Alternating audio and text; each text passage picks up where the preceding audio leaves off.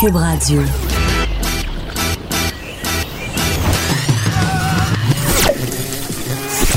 Pour elle, il n'y a jamais de mauvaise question. De 13 à 15. Les effronter. Avec Geneviève Peterson.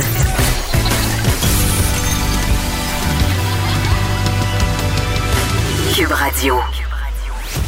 Hey, salut tout le monde. Mardi, je vous dis le jour parce que je sais pas si vous êtes comme moi. L'été, moi, je parle la notion du temps. Je sais plus si on est mardi, samedi, dimanche. Et quand on parle la notion du temps, ça veut dire qu'on est vraiment en vacances. Donc, c'est plutôt bon signe. Je suis pas fine de vous le rappeler, mais coudons, je suis là pour vous dire les vraies affaires.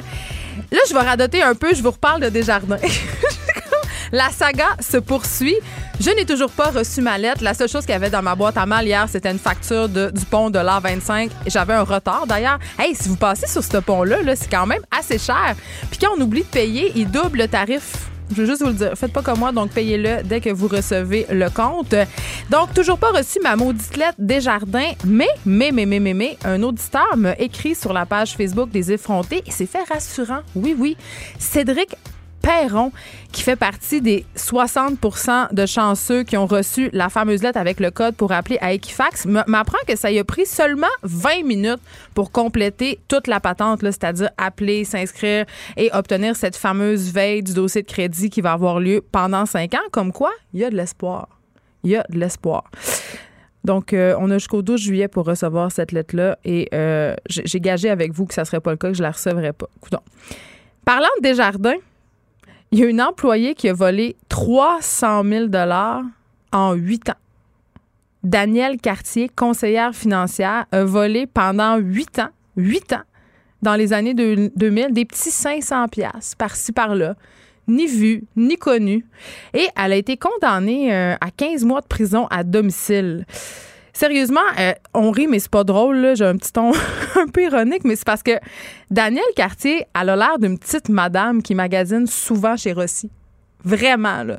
Donc, on est très loin de l'image de la criminelle euh, qui fait des crimes financiers. Et j'ai envie de vous dire, parce qu'elle a 62 ans, tu sais, euh, c'est une petite. Tu sais, c'est ça, là, ça aurait pu être ma mère, votre tante. Mais ça nous montre encore que en quelque part, on trouve pas ça trop grave, les crimes économiques. C'est comme des crimes qui n'ont pas vraiment de visage puis qui n'ont pas vraiment de victimes. Ce sont pas des crimes violents. Donc, euh, elle a eu euh, ce fameux 15 mois de prison à domicile euh, et elle va pouvoir sortir pour aller travailler, pour pouvoir aller faire quelques courses. Donc, c'est pas grand-chose. Il faut savoir, par contre, que ça fait plus de 10 ans que cette affaire-là a été mise au jour. On ne sait pas pourquoi ça a pris autant de temps avant d'entamer les procédures, mais Daniel Cartier avait déjà commencé à rembourser euh, des jardins parce que, évidemment, elle a 30 ans d'ancienneté là-bas, volé pendant 8 ans. Donc, elle a déjà remboursé euh, des milliers de dollars et elle va devoir faire euh, un versement mensuel de 1300 dollars à Desjardins pour rembourser les fonds qu'elle a pris parce que c'est quand même pas rien. Elle a transféré 309 542 dollars des fonds de l'établissement dans lequel elle travaillait dans son compte personnel. Ça, là, c'est 700 versements bancaires non autorisés étalés sur toutes ces années-là. Et elle dérobait environ 40 000 par année. Et ça, ce qui, moi, me, ce que je comprends pas, c'est que ça n'a jamais attiré l'attention de ses supérieurs. Elle s'est faite pogner, euh, comme ça arrive souvent, là, ça me fait un peu penser à cette histoire de l'infirmière de Jonquière qui s'est faite pogner dans une vérification un peu aléatoire.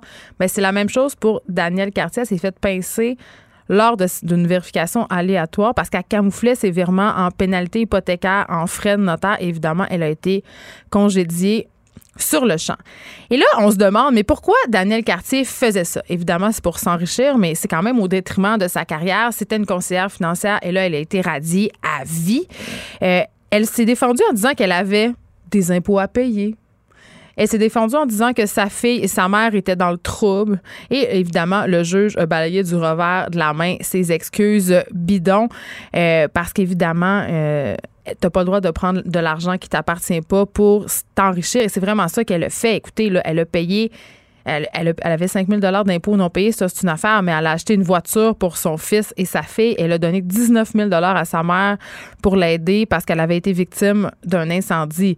Mais on s'entend, on parle de 300 000 donc même si on fait le calcul, ça a donné 19 000 à sa mère, qu'elle a acheté deux voitures et qu'elle a payé 5 000 d'impôts. On n'arrive pas à ce fameux 300 000 $-là. Donc, euh, elle a manifestement pris l'argent pour elle. Donc, euh, je sais pas. C'est moi ou Desjardins un petit peu des problèmes de sécurité à régler? Je, trouve ça quand même ironique que ça sorte en même temps que le scandale euh, de la fuite des données. On s'en va ailleurs. Vous savez, euh, est-ce qu'on peut dire que j'ai le beat porno? Chez, chez Cube Radio Je pense que oui. Il y a un site porno qui s'appelle X Hamster qui, en juin, a demandé à 50 000 de ses membres d'imaginer la femme parfaite. Et là, sans surprise, le portrait de cette femme parfaite-là est assez stéréotypé. Elle est eurasienne. Elle est épilée intégralement. Elle a les cheveux longs. Elle est bisexuelle et surtout, et moi, c'est ça qui m'a fait capoter, elle n'est pas féministe. C'est ce que les internautes voulaient. Alors, il y a 40% des gens euh, qui ont répondu à ce sondage-là, entre guillemets, maison, dans le but euh, que le site web X Hamster puisse fabriquer, entre guillemets, la femme porno parfaite. 40% de ces personnes-là souhaitent que cette femme-là soit bisexuelle. Mais attention, quand on parle de bisexualité, euh, dans ce cas-ci, c'est pas une femme bisexuelle qui aurait des relations avec des hommes, avec des femmes, donc qui, serait, si on veut, euh, un peu queer. sais, non, non, non. C'est vraiment une femme bisexuelle qui est au service de l'homme. Donc, il y a des relations sexuelles à trois avec des femmes, mais pas avec des hommes. Donc, elle est bisexuelle pour être disponible seulement pour le plaisir de l'homme hétérosexuel en faisant l'amour avec lui et avec une autre femme. Donc, c'est vraiment le, cliché porno suprême. Et là, tout ce fétiche-là de la mixité. Parce que si on regarde ce sondage-là de plus près, il y a 40% des gens qui voulaient une femme parfaite blanche. Pourtant, X Hamster a choisi de créer une femme eurasienne euh, parce qu'il y a juste un sondé, un sur dix qui souhaitait une femme asiatique, mais on est dans, espèce, dans cette espèce de, de fétichisation raciale où on pense qu'une personne mixed race, si on veut, est plus attirante que les personnes non mélangées racialement. C'est une idée quand même très ancrée dans la société et on pense que la personne mélangée est plus belle, qu'elle va mettre fin au racisme dans le monde. Donc, c'est un, un, peu ça l'idée derrière ça. Et surtout, le plus problématique, le point, euh, le fameux point, elle ne doit pas être féministe. 60% euh, des personnes sondées ont répondu ça. Et en fait, euh, ici, il faut souligner que le mot féministe, c'est un gros mot. Je pense que les gens qui ont répondu à ce sondage-là sont peu au fait de la véritable signification du mot féministe. Il y a encore beaucoup de, préjugés. De, le, mot féministe souvent porte encore une espèce d'étiquette négative. Et il y a des femmes qui ont répondu à ce sondage-là et qui veulent pas être associées au mot féministe parce qu'ils ont l'impression que le féminisme, c'est ça veut dire des femmes qui aiment pas les hommes. Donc, pour la pornographie, dans le cas qui nous occupe, cette vision-là erronée du féminisme ben, cause un tort quand même que je trouve assez sérieux euh, aux femmes qui refusent de se reconnaître dans ce mot-là. C'est dommage parce que ça témoigne d'une incompréhension de ce qu'est le féminisme. Puis ce qui inclut aussi la sexualité féminine. Dans ma tête, à moi, la femme parfaite en porno, c'est une femme féministe, c'est une femme plus libre dans son corps et ses désirs. On aurait vraiment tout intérêt à ce que la femme idéale le soit, féministe. Et qu'est-ce qui pourrait le mieux qu'est-ce pourrait y avoir de mieux, pardon, que d'être au lit avec une partenaire qui connaît son corps, qui est pas là uniquement pour le plaisir? De l'homme. Donc, c'est vraiment le, point, selon moi, le plus sexiste de cette étude-là. Et on n'a posé aucune question, euh, c'est assez ironique, là, sur la personnalité de cette femme parfaite-là. On est allé seulement sur les attributs physiques. Euh, donc, on ne demande pas qu'est-ce qu'elle fait comme travail, on ne demande pas qu'est-ce qu'elle a comme trait de caractère. Euh, et aussi, fait intéressant, on a souligné qu'on voulait pas que cette femme-là soit trop salope. Hein? Faut pas qu'elle soit trop salope. Faut qu'elle soit cochonne, mais pas trop salope parce que éventuellement, tu pourrais avoir envie de la présenter à ta mère. Moi, je me dis que rendu là, je me demande pourquoi on s'achète pas tous des poupées gonflables. Je veux dire, ça n'a comme aucun sens. Et euh, je terminerai en disant que ce qui est vraiment, vraiment décourageant, c'est qu'on constate que l'égalité, ben, ça fait pas nécessairement bander les messieurs. Hein? Voilà. J'avais envie de vous dire ça. Je, suis découragée. Je ne sais pas si vous en rappelez, la semaine dernière, on a parlé avec le président de l'UPA, Marcel Grelot, parce qu'il y a un projet qui est dans l'air à Saint-Roch de l'Achigan. Euh, il y a un promoteur qui veut construire un arrêt au gare. Et là, il y a des citoyens qui se mobilisent euh, contre ce projet-là. Et on a avec nous, au bout du fil, Sébastien Marcel, qui est porte-parole de la Coalition des citoyens de Saint-Roch de la Chigan. Bonjour, Monsieur Marcel. Bonjour, Mme Peterson. Tout d'abord, expliquez-nous pourquoi vous vous mobilisez contre ce projet d'aérogare-là. Ben parce que euh, à Saint-Roch-de-Chigan, on est une petite communauté de 5000 habitants. 5000 habitants, on fait le choix de la tranquillité, le, choix de vivre en campagne. Euh, pour mon cas, avec ma conjointe, ça fait deux ans qu'on a, qu'on a choisi d'aller vivre là-bas avec nos enfants. Et on a fait le choix, dans le fond, parce que c'est une petite communauté qui est reconnue pour sa tranquillité. Moi, je vous dis, quand on a magasiné nos maisons, tout le monde nous disait c'est tranquille, c'est tranquille, c'est tranquille. Et donc là, du jour au lendemain, arrive ce projet-là d'aérogare il y a quelques semaines à peine. Et là, quand vous parlez d'aérogare, on, va dire que c'est un aéroport plutôt. C'est l'aéroport de Mascouche qui est l'un des aéroports les plus achalandés au Canada sans tour de contrôle. Oui, c'est 30 000 vols annuels, c'est ça. C'est 30 000 vols annuels et même, je vous dirais, ça, c'est une moyenne parce qu'il y a des années qu'il y en a plus, il y a des années qu'il y en a moins. Alors, nous, on estime, puis, puis, le projet actuellement qui nous est soumis à Saint-de-la-Chien, euh, qui, qui, part de Mascouche, euh, c'est un projet qui est plus gros. Plus d'hangars, plus d'avions, une plus grande piste pour des plus gros avions. Alors donc, c'est littéralement pour nous une, forme d'agression du territoire euh, à l'endroit des citoyens de, de, de Saint-Roch de la Chigane. Sais, vous, connaissez les règlements municipaux. Pour les gens qui nous écoutent, là, tout le monde sait que pour, euh, pour construire un cabanon, ça prend un permis de la municipalité pour rénover. Les villes font des règlements de zonage, des schémas d'aménagement pour s'assurer que le développement est coordonné, cohérent. Et puis du jour au lendemain, à cause des lois fédérales, ben, il y a un promoteur qui, lui, achète une terre agricole. Euh, les lois provinciales ne s'appliquent plus, aucun règlement municipal non plus. Et les citoyens qui ont fait le choix de la tranquillité euh, se retrouvent avec ça dans leur face euh, à vie. Là. Une fois, une fois, une fois que c'est rentré, je veux dire, ça, va, ça ne va qu'aller en s'accroissant.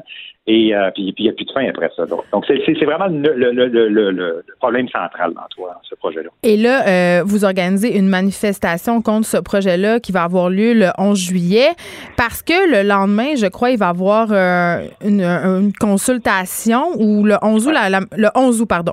Et là, à l'heure actuelle, les promoteurs et le gouvernement fédéral refusent toujours de dire s'ils vont reconnaître en fait votre votre manifestation ou votre exercice démocratique.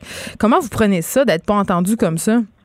Ben nous, nous, nous, on a évidemment, on est devant un dossier, euh, puis, l'histoire l'a démontré. les autres municipalités qui ont été confrontées à des dossiers comme ceux-là, euh, ce sont des dossiers qui sont d'ordre politique. Au niveau juridique, toutes les municipalités, euh, à cause de la prépondérance de la loi fédérale, hein, ce qui, qui, dit que, qui, qui, tout ça, ça date de, de 1945. Là, hein, c'est des, ben, des lois de la deuxième guerre mondiale.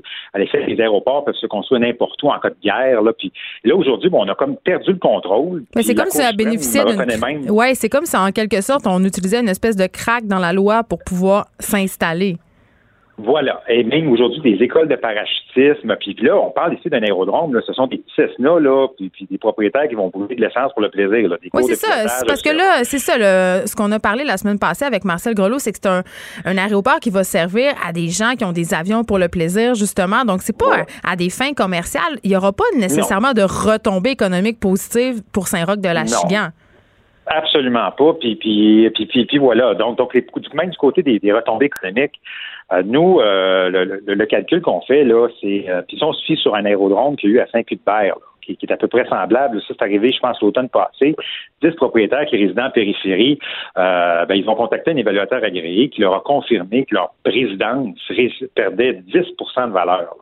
Alors, donc ça, ce sont des gens qui, du jour au lendemain, ont fait le choix de la tranquillité et qui, là, perdre 10 de, de, valeur. C'est des montants qui peuvent aller dans plusieurs dizaines de milliers de dollars. Imaginez les gens qui nous écoutent, le 10% de, la, valeur de votre maison demain matin qui part en fumée parce qu'il y a un aérodrome qui décide, lui, de s'installer. Les propriétaires ont poursuivi le, promoteur. Ils ont gagné aux petites créances. Ils ont gagné en cours. Donc, nous, ça fait partie du genre de recours qu'on regarde actuellement parce que sincèrement, on ne voit pas de retombées économiques. Le promoteur nous parle de, de, de haute technologie.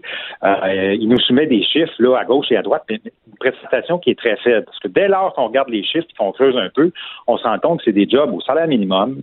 Euh, ce sont des, des, entrepôts, donc il n'y a aucune haute technologie. C'est des entrepôts, c'est quatre murs, un toit, une porte de garage pour ranger l'aérodrome, pour ranger l'avion.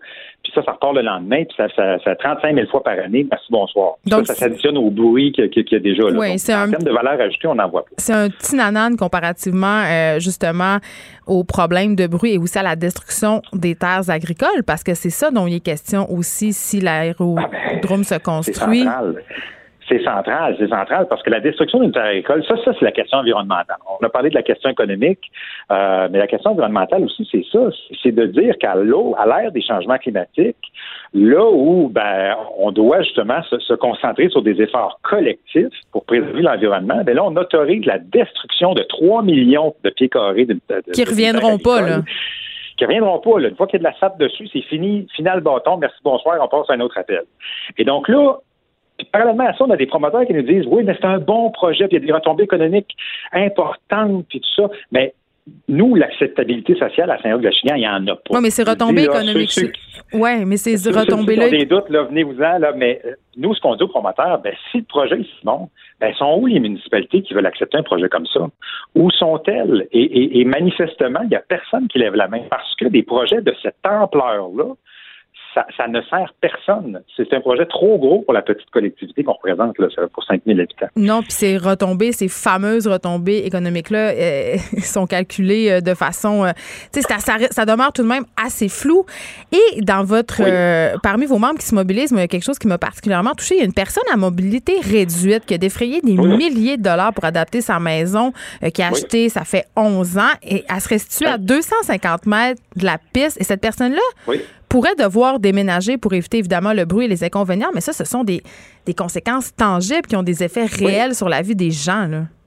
Ça, ce sont des cas humains, tangibles, concrets. Puis si ça, puis nous, là, on regardait les cas des autres, des autres îles, on se disait, ah, ça arrive, ça arrive aux autres, c'est pas drôle. Puis là, on se rend compte que ça arrive en pleine face. Puis là, il y a du monde derrière ça. Là. Ben, ben, puis le, citoyen que vous parlez, lui, il a fait le choix. Moi, moi j'habite personnellement, pour les gens qui écoutent, là, moi, j'habite dans le village. Ma, ma conjointe a fait le choix d'habiter au centre du village, à côté de l'église. Donc, on ne sera pas les plus touchés par l'aéroport. Mais ceux qui habitent sur le rang du ruisseau des Anges, là où le projet va se faire, comme le, monsieur que, dont, vous faites référence, là, qui est à mobilité réduite, ben eux, ils ont fait le choix de plus de tranquillité que moi, en habitant à côté d'une terre agricole, puis loin du village. Et du jour au lendemain, ces gens-là vont avoir dans leur face, là, 200 mètres, un aéroport avec 30 à 40 000 avions par année euh, dans leur face. Le choix qui se présente à ces gens-là, c'est épouvantable. C'est un peu, une quadrature du cercle. Euh, le choix qu'ils doivent vivre avec ça, accepter la dévaluation, puis fermer leur boîte, ou carrément déménager. Et dans le cas d'une personne à mobilité réduite qui a dépensé des milliers de dollars pour adapter sa résidence, ben, il faut qu'il avance faut qu'il vende à quelqu'un qui, qui, est à ben, mobilité réduite aussi et qui est prêt à vivre avec les conséquences. C'est un catch-22, euh, Sébastien Marcel. Et j'imagine que quand vous voyez la situation des citoyens de Saint-Hubert, parce que, euh, bon, évidemment, ils se plaignent du bruit sans arrêt, il y a des gens qui peuvent plus souper dehors, mais aussi, il y a eu une importante fuite de gaz, il y a eu des évacuations. J'imagine que ça vous inquiète énormément. Ça nous inquiète énormément. Il y a des aspects sécuritaires euh, par rapport à ça qui sont pas élucidés. Hein. Puis le promoteur, là, le promoteur, à cause de la loi fédérale, n'est pas appelé à, à, comment je pourrais dire, se dépasser en termes de contenu. Pas d'études de marché, pas d'études de sécurité, pas d'études de retombées économiques, pas d'études sur les impacts environnementaux. Euh, alors que nous, euh, on a identifié des, des lignes à haute tension qui sont situées en bout de piste. Euh, il, y a une, autoroute qui est juste à côté. Puis le cas de Mascouche, là, c'est arrivé qu'il y a des avions qui, euh, en détresse, ont dû atterrir d'urgence sur, l'autoroute, là, 640 euh, à l'époque. Ça, c'est le même aéroport qui s'en vient ici. donc, ça pourrait arriver. le fait qu'il y ait des résidences situées à 200 mètres, est-ce qu'il y a quelqu'un quelque part qui, qui, qui a passé à ça? puis, nécessairement aussi les conséquences sur la santé. Euh, le bruit d'avoir des avions qui vont voler à peine parce que quand on est à 200 mètres de la piste, les avions ils vont ils voleront pas à 1000 pieds là. Non, c'est de la pollution sonore. Ah, c'est de la pollution sonore et c'est le bruit, littéralement. Puis, euh, on parlait des cas humains tantôt, mais il y, a un camping également qui est situé à 1,5 km de là. Il n'y aura pas beaucoup de campeurs si jamais euh, ce ben, projet arrive. Lui, et je vous dirais, il, est, dépassé par les événements parce que c'est la seule industrie récréo-touristique qu'on a à Saint-Roch-de-la-Chilière. Lui a 200 sites, 200 campeurs à toutes les fins de semaine qui viennent, puis du jour au lendemain, lui est menacé directement par ce projet-là. Donc, il y a beaucoup de questions qui demeurent sans réponse, beaucoup de trucs qui sont flous. Merci beaucoup, Sébastien Marcel, de nous avoir parlé. Merci. Puis juste en terminant, j'inviterai tous les citoyens qui, qui, qui euh, souhaitent peut-être pas avoir un aéroport dans leur cours comme nous actuellement à venir nous appuyer dans notre combat au site, à notre site web, c'est non aérodrome.ca. Allez remplir le formulaire pour nous appuyer, puis on va essayer de sensibiliser le gouvernement fédéral. M. Trudeau qui s'en va en élection, là, ben, on veut l'interpeller là-dessus pour lui dire de respecter le choix démocratique du référendum qu'on va tenir le 11 août prochain. On espère en tout cas avoir l'appui de tous les citoyens qui écoutent. Merci beaucoup, Sébastien. Merci de nous avoir parlé.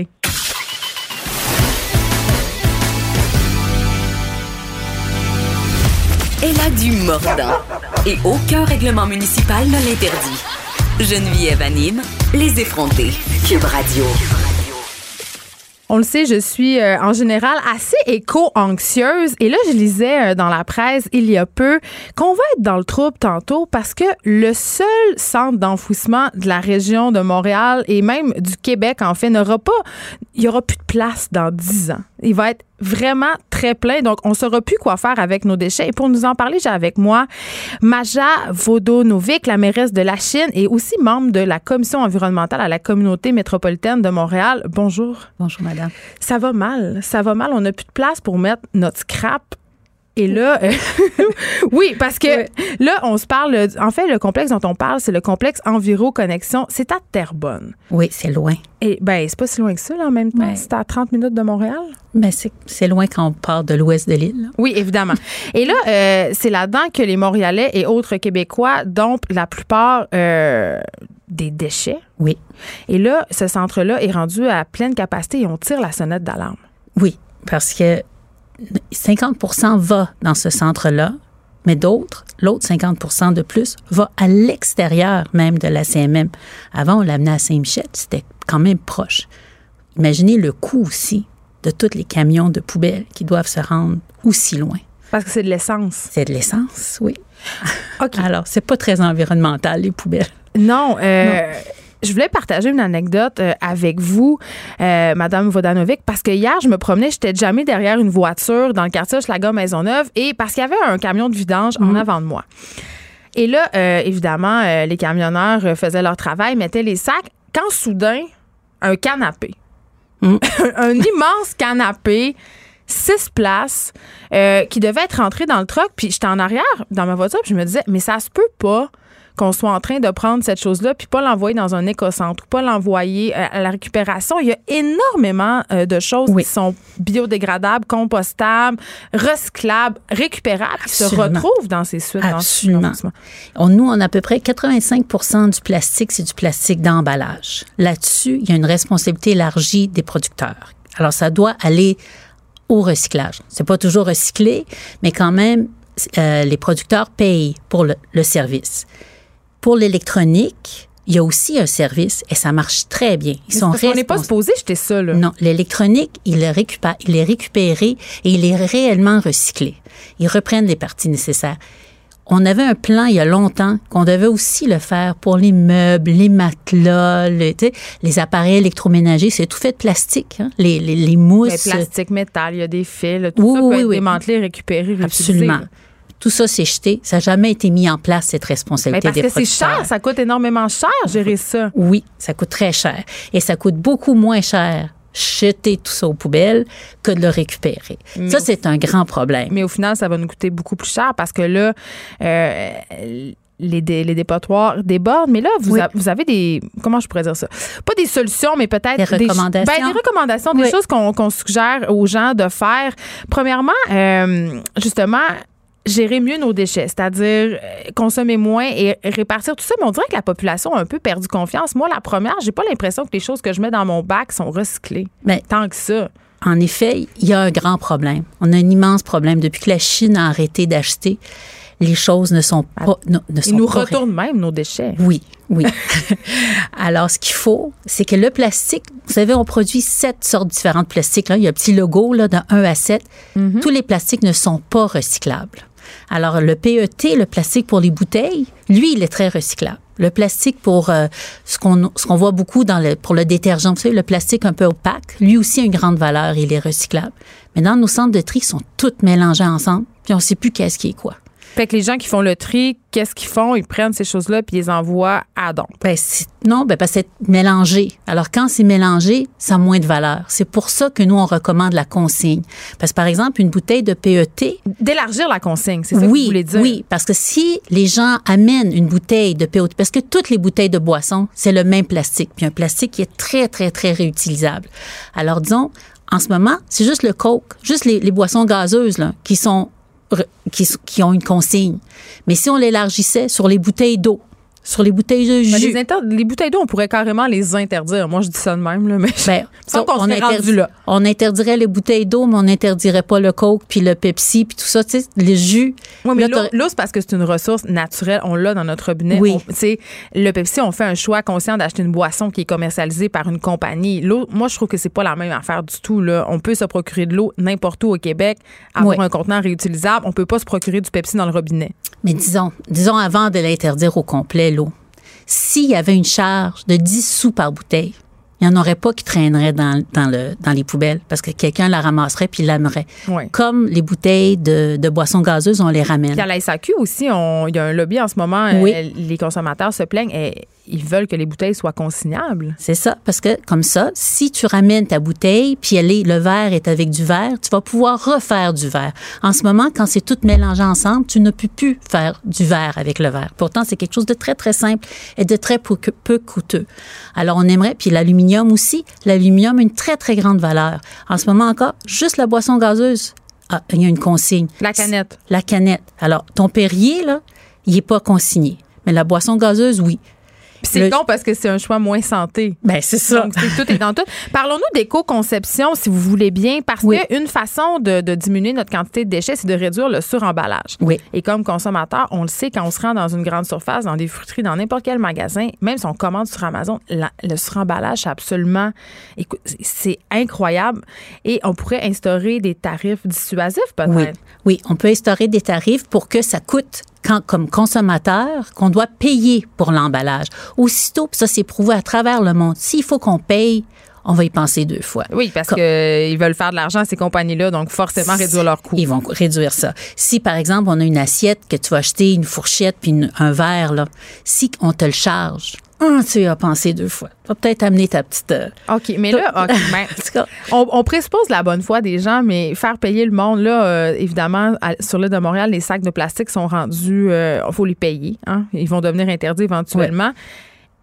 Est-ce que ça m'empêche. On les paye pas, on les paye pas, les sacs de ben, plastique. On les paie dans plusieurs commerces. Moi, quand je vais faire mon épicerie, ça me coûte 5 sous par sac je ne vais pas nommer la bannière.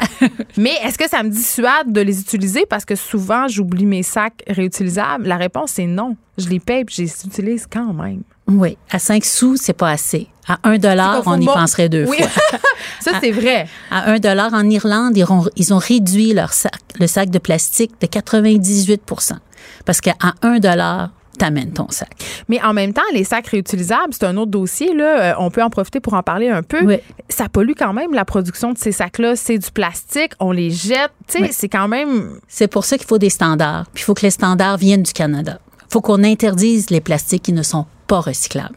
Il y a des plastiques multicouches où on ne sait pas c'est qu'est-ce qu'il y a dedans. Ça, ce n'est pas recyclable. On devrait carrément l'interdire. On devrait juste mettre sur le marché ce qui est recyclable et imposer que dans les choses qu'on utilise, il y a un peu de plastique qui provient de matières recyclées. Hein, on se demande, tout est recyclable. ça, se fait. Ça se fait déjà. Ça, ça se fait pas beaucoup. Combien de choses vous achetez sur le marché? Tout est recyclable, mais il n'y a rien de recyclé. J'ai délégué une grosse Bouddha qui sont faits en bouteille d'eau recyclée.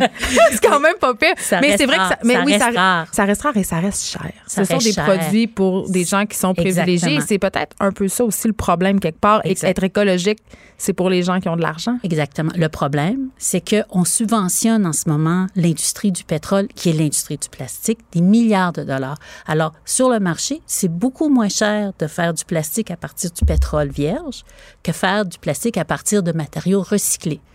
Alors là, il faut, le gouvernement du Canada devrait imposer un pourcentage de plastique recyclable dans le produit, ça, ça, ça créerait un marché où on arrête de subventionner le pétrole. Non, mais ils font, ils le font pas parce que s'ils le font, ces entreprises-là vont aller s'installer ailleurs où les normes environnementales sont moins sévères et on sera pas plus avancé parce que le problème de l'écologie, il est à l'échelle internationale. Là, on parle du dépotoir, euh, du plus gros dépotoir du Québec qui va, qui affiche complet dans 10 ans, mais la vérité, c'est que c'est la Terre qui affiche complet en ce moment, là. Oui, mais en Europe, ils sont encore beaucoup, beaucoup, beaucoup plus sévères que nous. Là. En Allemagne, c'est encore euh, plus loin. Mais qu'est-ce qu'ils font? aussi. Genre, prenons un Ils font ça, exemple. ils font des éco-frais, puis ils font la consigne. Donc, puis les gens ramènent leur bouteille. Ils chargent, les gens ramènent la bouteille.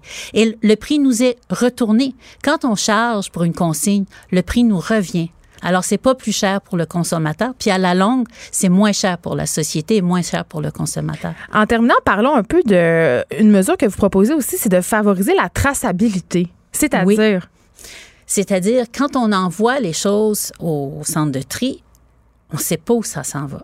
Puis on a fait une consultation publique, les gens sont venus nous parler, on a Ouais. posé des questions, puis euh, c'est vendu à des brokers, ça part en bateau, on ne sait pas où ça s'en va.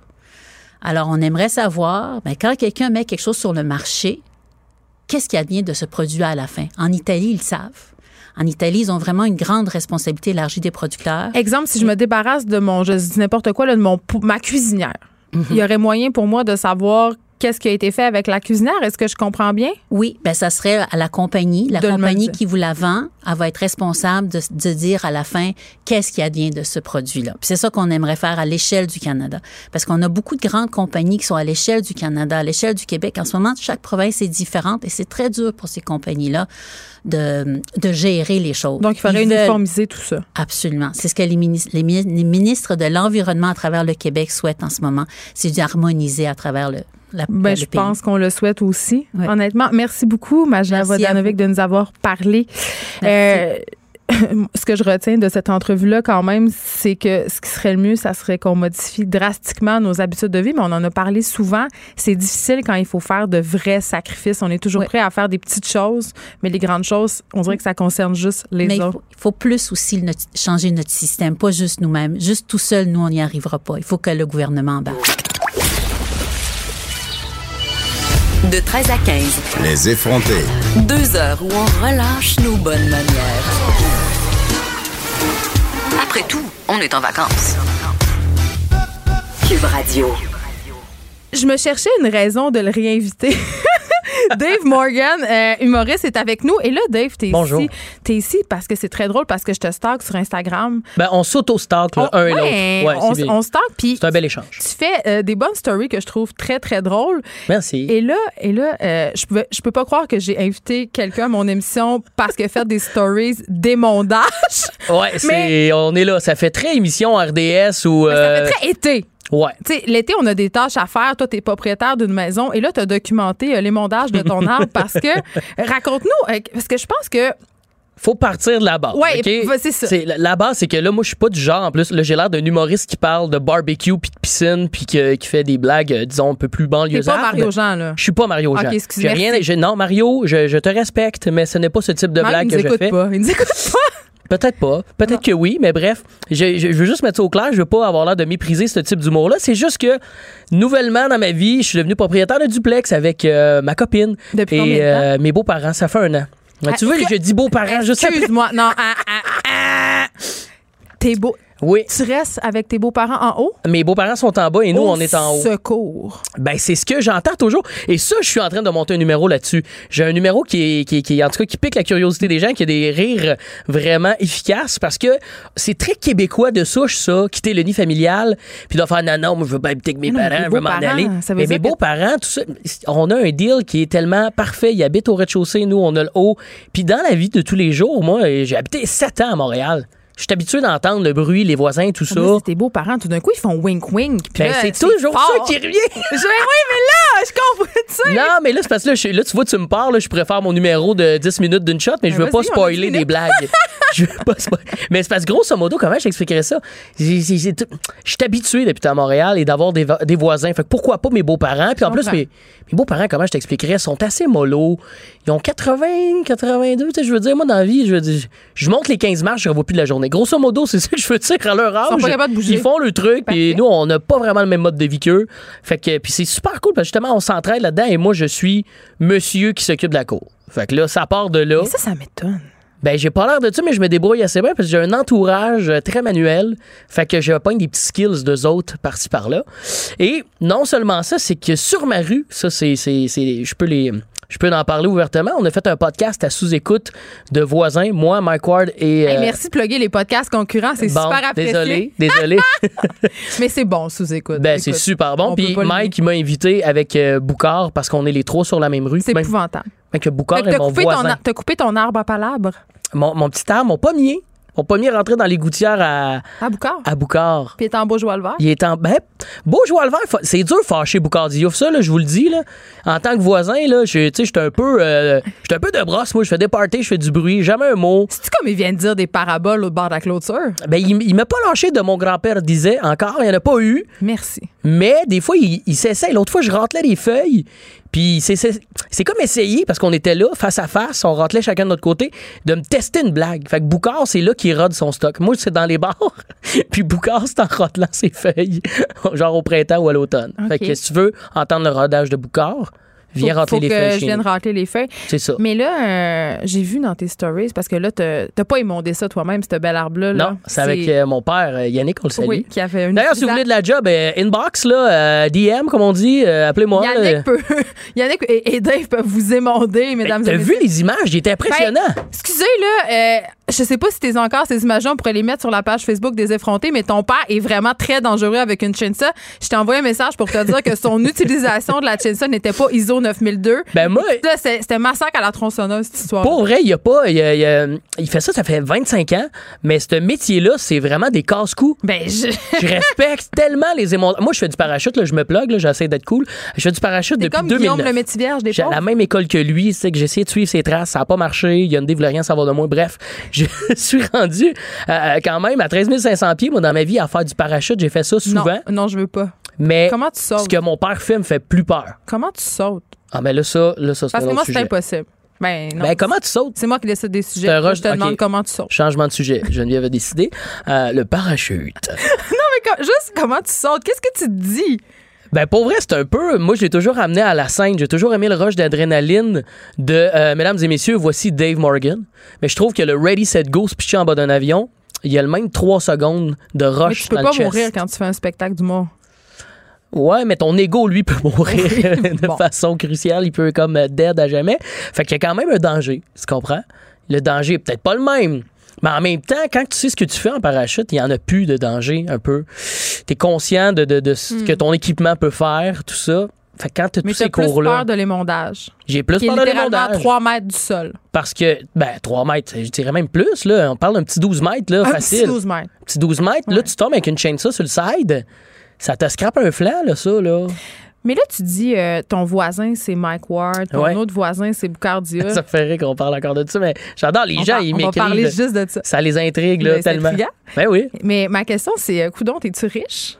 Euh, je dirais que le pouvoir d'achat en groupe euh, m'a amené à avoir un, être dans un quartier riche parce que sinon j'aurais un petit condo, euh, une petite boîte de rien du tout dans Hochelaga, là. Tu sais, je serais peut-être pas attends, là. ça va bien tes affaires. Là. Tu fais la première partie de Mariana Mazza au Comédia cet été. Tu, tu- tu roules quand même en masse. Je, veux Ouais, dire, je fais mon premier gala d'ailleurs à Comédia cet été. ça. Gala de Phil Roy, on salue. Fait que t'es Mais pas pauvre. non, non, je gagne. Le, milieu de l'humour est quand même assez lucratif, fait que je suis un privilégié. Oui, je, je paye bien mon hypothèque, là, tout va bien. Pour un décrocheur, c'est quand même pas pire. Pour un décrocheur, pour un petit gars qui a peut-être sa fesse un genre de secondaire 4, c'est quand même... euh, ouais, j'aurais pas cru... euh, la journée où j'ai lâché l'école, si on avait su que j'aurais habité dans le quartier un peu prisé de Longueuil, euh, on l'aurait peut-être pas Si nommé le vieux Longueuil. C'est le vieux Longueuil. J'habite... Ah, mais là, je suis en train de donner trop d'infos. Ben, mais ça. Vous allez trouver mon adresse. Il va y avoir une, une ordre de folles groupies. Tu sais, la, la groupie à Kevin Parent, c'est chez- c'est chez vous. Mais en fait, tout le monde veut savoir où j'habite pour savoir où Mike Ward et Boucard habitent. Dans le fond, le monde, il se fout un peu de moi. c'est plus. Ils sont où? À toutes les fois, j'ai de la visite. Fait que là, Boucard, il est de quel côté? Il est juste là, là. Il est- Qu'est-ce qu'il fait? Qu'est-ce que tu peux observer? À part qu'il rate ses feuilles. Il y a- il y a- non, Parce il y a que une moi belle- aussi, je veux le savoir. Boucard, euh, je, je, je veux pas euh, aller dans sa vie privée. On, entre voisins, on a comme on, se res- on respecte ça. On fait le même métier. Mais grosso modo, c'est un gars assez chill qui, qui me semble faire beaucoup de lectures et qui euh, passe du temps dans sa cour avec ses enfants. Ça me semble être un, un homme de famille accompli. T'es-tu un bon bien. voisin, Dave Morgan? Je pense que oui. Je pense, C'est quoi un bon voisin? Je pense un voisin, c'est un voisin qui fait pas trop de bruit. Ça, je pense que j'en fais quand même. Mais t'as dit que tu faisais des brosses, là. Ben, je fais des petits parties, puis moi, j'ai comme. Euh, je joue de la musique aussi. J'ai un local de jam chez nous. T'es vraiment pas un bon voisin! C'est ça, je pense qu'à cause de ça, Ah, tu joues-tu du drum? il y a un drum au Eh sous-sol, là. puis ouais, il y a des instruments, puis on fait du vacarme quand même les jours de semaine. Mais c'est, on le fait jamais tard le soir. Fait que je pense que je suis un bon voisin. Parce qu'à un moment donné, on peut jouer de la musique? Est-ce que, est-ce que je peux créer? Est-ce que je peux? Oui. Bon. Puis je paye, mon, je paye mes taxes, puis tout. Fait que là, je respecte les heures d'entendement. Fait que là, c'est important. Ça, l'été, tu veux faire du bruit, ferme tes fenêtres, parle à la clim. Puis je pense qu'à rendu là, ben, t'as le droit, non? Là, t'es propriétaire depuis peu.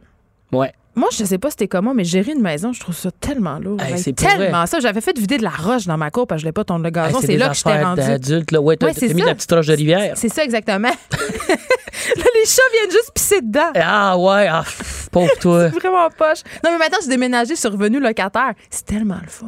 Ah oui, t'as, lâché ça, toi. T'as décidé J'ai de. tout pris l'argent, je l'ai mis dans mon compte. Puis là, Tu t'es dit, je vais payer un loyer. Oh, il y a Tom Levac qui arrive. Oh, Thomas! Vous connaissez. On se connaît très bien. Très bien. Ça fait un bout de temps qu'on s'est pas vu. Est-ce que Thomas a déjà fait des brosses chez vous? Non, il est pas venu encore. Ah, mais là, c'est le temps que tu l'invites. Là, c'est sûr que si Thomas est là, on va faire trop de bruit. Là, Thomas, il cherche, euh, il cherche son micro. Qu'est-ce qui se passe? T'es en dépression? Non, je, je fais semblant de pas crier. Je fais semblant que je suis une personne euh, saine et calme. Ah, mais vous Ah. connaissez. On se connaît très, très bien, Dave et moi. Ben, on a beaucoup d'amis en commun, fait qu'on s'est croisés à plusieurs reprises, mais euh, pour vrai, je pense qu'on devrait un peu plus. Faudrait, faudrait s- s'appeler de temps en temps. Là. Tu vois, là, mon téléphone est allumé. T'es vraiment, tu sais pas vivre, Dave Morgan? Ben, c'est Thomas qui me texte. Je vais rentrer en onde. Mais toi, Thomas, t'es locataire, je pense. Est-ce Ouais. que t'es locataire? Ouais. Est-ce que tu veux être comme Dave, un propriétaire, puis est-ce que tu vas bien tondre ta pelouse? Euh, je, je voudrais jamais, jamais, jamais avoir de pelouse. Vu que je vis à Montréal, j'adore le béton. J'adore que devant chez moi, il y a de la vitre. Euh, J'aime que devant chez moi, il y a des enfants qui dessinent des trucs. J'aime entendre quelqu'un crier. C'est. J'adore le cri de Montréal. Je suis né à Montréal et j'adore le béton et le, le- le tout croche de Montréal. Je déteste le gazon. Moi, je suis plus. T'aimes le tout croche de Montréal, qui est souvent un peu toi, le voisin fatigant, Thomas, c'est Ouais. clair. Là. Mais moi, j'ai un- j'ai beaucoup, beaucoup de plaintes de mes voisins. J'aime sûr. crier à des heures qui n'ont pas de sens. Et euh, souvent, les, les- les forces de l'ordre viennent me cogner. Mhm. C'est déjà arrivé que j'ai joué à un jeu vidéo puis je perdais, fait que j'hurlais. Et la police est venue cogner puis j'ai dit ma blonde puis mon chicane. J'adore ça! Et, euh, T'as pas le- voulu dire que c'est ton jeu vidéo. Ouais, était à Québec. Je suis en train de battre ma femme. Ça, c'est le J'ai genre de préféré- Thomas. J'ai préféré passer pour un homme violent que je suis pas capable de, de gagner au jeu vidéo alors je crie. Moi, les gars, j'avais un voisin vraiment fucked up dans Schlager Maisonneuve qui fantasmait sur les pompiers. Mmh. OK? Ah Donc, ouais? il arrêtait pas de faire le 911. Il disait qu'il y avait un feu chez eux et rendu, les pompiers arrivaient évidemment et il cognait, il répondait pas. C'était ça son jeu, il se cachait. Donc le pompier cognait chez nous, il disait bon là. Ben voyons. Je te jure, à chaque fois il y avait un beau pompier différent, donc ça me Ah, quand ça même. m'apportait quand même de la Ça, c'est plaisant. Des beaux pompiers qui cognent à la porte n'importe quand. Mais dans Schlager, c'était trash. Il y avait vraiment du monde qui criait Mon tabarnak! Ben moi, dans Hochelaga, j'ai vécu 8 ans, 7 ans dans Hochelaga. Puis ce qui, ce qui m'en- ce qui m'énervait, c'était de pas avoir de stationnement. Mais maintenant, j'en ai un. Fait que je suis. tu sais, Pour vrai, Thomas, vivais t'as une voiture? Tu veux non, pas un je ne sais même pas comment conduire. Mais c'est ça. T'es t'es pas, je pas conduis- un humain mais je con- normal. Mais je conduis quand même. Avec un faux, un permis tout croche, je conduis je vais à des endroits. pas- Ben, illégalement. C'est- Quand tu fais pas, tout est légal si tu veux pas prendre. hein. Ça, c'était le- c'était Ah, l'objet de ta c'est dernière pas ça. Tout est, tout est. Puis aussi, une loi, ça empêche pas, ça, ça donne des conséquences. Mais là, Fait tu viens de le dire à la radio que tu conduisais sans permis. Je pense pas que c'est une. Je pense que c'est une excellente idée parce que personne voit mon visage vu que c'est la radio. Oui, oui, bon point. Voilà, c'est une Bon bonne point. Mais affaire. en fait, t'es, le- t'es la personne qui devrait être propriétaire, Thomas. Parce que quand t'es propriétaire, t'es maître d'un peu de ton terrain. Tu sais, Mhm. Oui, t'as certaines lois à respecter, mais de, de, de par ton, ton, ton côté flyé, tu t'aurais de l'asphalte autour de ta maison, ça ferait chier tous tes voisins. Tu sais, tu- je pense que tu serais Mais je suis à Montréal, le comme parfait ça. propriétaire chiant parce qu'on peut pas te déloger. Tandis qu'un locataire, on peut le tasser Hey, s'il fait un peu chier. les régies, Mais moi, ça dure six ans. Mais moi, une des Mhm. raisons pourquoi les gens m'apprécient, c'est qu'ils peuvent me, m'extirper de leur vie. C'est pour ça que les- pour ça que je pense que tu m'aimes autant. C'est que tu sais qu'il y a t'as un coup de téléphone de faire Thomas n'existe plus. Mais en c'est fait, il y a une Pub, trappe en c'est parfait. ta chaise. Voilà, il y a une trappe. je pense que c'est, c'est comme ça que je suis, je suis tolérable. C'est qu'on sait qu'on peut m'enlever de leur vie. Là, je vais ouvrir la trappe en dessous de la chaise de Dave. Oui. Parce que tu dois t'en aller pour que Thomas puisse faire sa chronique après la pause. Mais, Ah, veux-tu rester attends. pour ma chronique? Ah, il peut rester. Ben, ma chronique. j'ai du lousse, je suis game. J'ai T'es tendu mon gazon, j'ai du Ah temps. mon Dieu, Où on a perdu. Il n'y a rien écouté de notre chronique. Mais je viens d'arriver. Je viens, je viens vraiment d'arriver. T'as pas, tu l'intéresses pas vraiment. Ouais, c'est ça. Vieux Longueuil, euh, Thomas. Un jour, tu viendras. À tous les humoristes-. Tous les humoristes vont vivre à Longueuil? Laurent Paquin est là aussi. Il y a Luc Picard, il est pas drôle, lui, par exemple, mais Non, il est, il est très vraiment lourd. Il est très lourd. drôle, Luc Picard. Oui. Octobre, c'est hilarant. C'est quoi? euh, Le deux- bout où il tue le, le ministre, là? Ah, c'est hilarant. Ah, ça, c'est drôle, là. OK, on s'arrête un instant, restez là.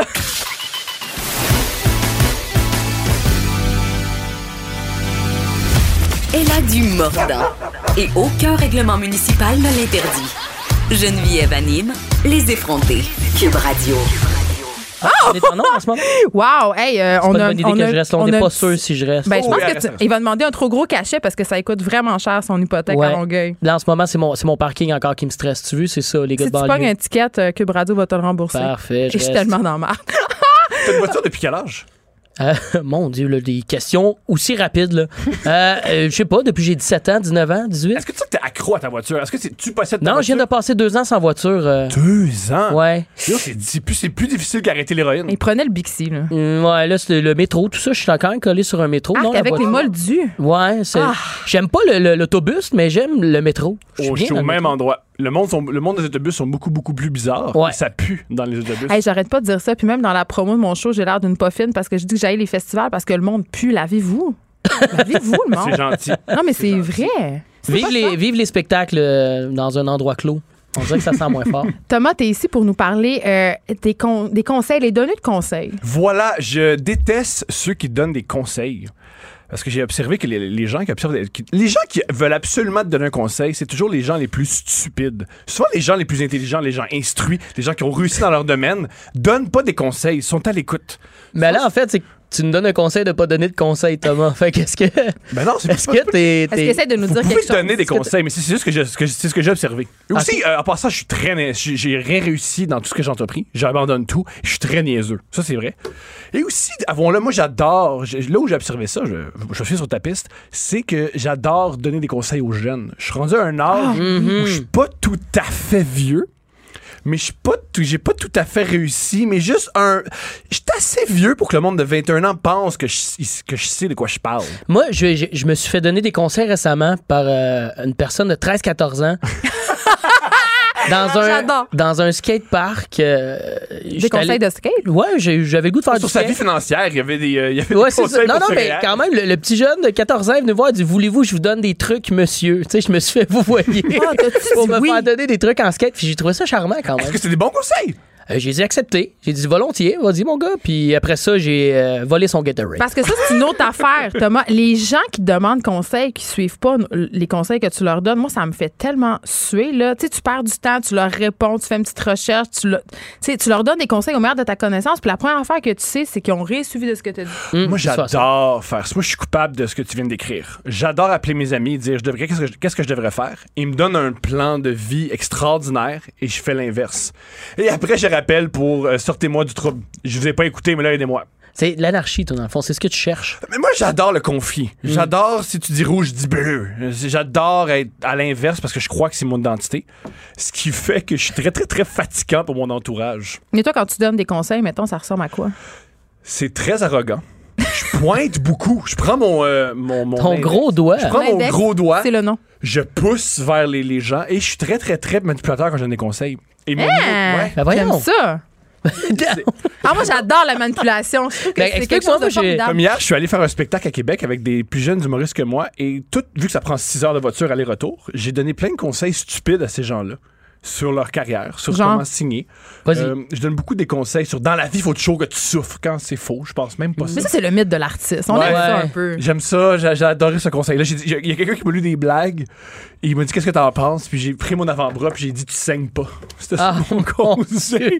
les, les conseils d'argent, tu sais, quand il est question de la job, puis tout ça, c'est toujours un peu euh, Moi, je donne toujours des conseils que je, euh, je donne toujours les conseils de je dis aux que tu autres fais pas. comment moi je devrais réagir. Comme ah, tu devrais faire ça avec ton argent, tu devrais faire- Mais je peux pas croire qu'il y a des gens qui te demandent des conseils, par contre, Thomas. Ça c'est extraordinaire. Faut, faut vraiment. euh, Faut me faut, pas- connaître. faut vraiment peu te connaître. Faut être Parce qu'il me semble, il suffit que tu rouvres une porte qu'on le sait, lui, je ne demanderai pas un conseil. tu sais. je fais pas confiance d'emblée. Moi Ouais. non plus. Il y a t'as de quoi, même quand tu parles pas, Je te croise dans le métro, je fais lui, bah, c'est le feu pogne, c'est pas lui que je demande conseil. Un de mes amis m'a déjà dit, mes amis Olivier Tivierge, que j'aime beaucoup, m'avait dit quand je suis dans une situation difficile, je te demande toujours conseil parce que je fais exactement l'inverse de ce que tu me dis. Ben, Ah, Tout ben, ce que tu c'est me dis, faut pas le faire. Ouais. C'est parfait. Tu sais comment t'agirais? Je dis quoi? M'aller complètement. Et Olivier Tiverge, c'est un des meilleurs auteurs en humour.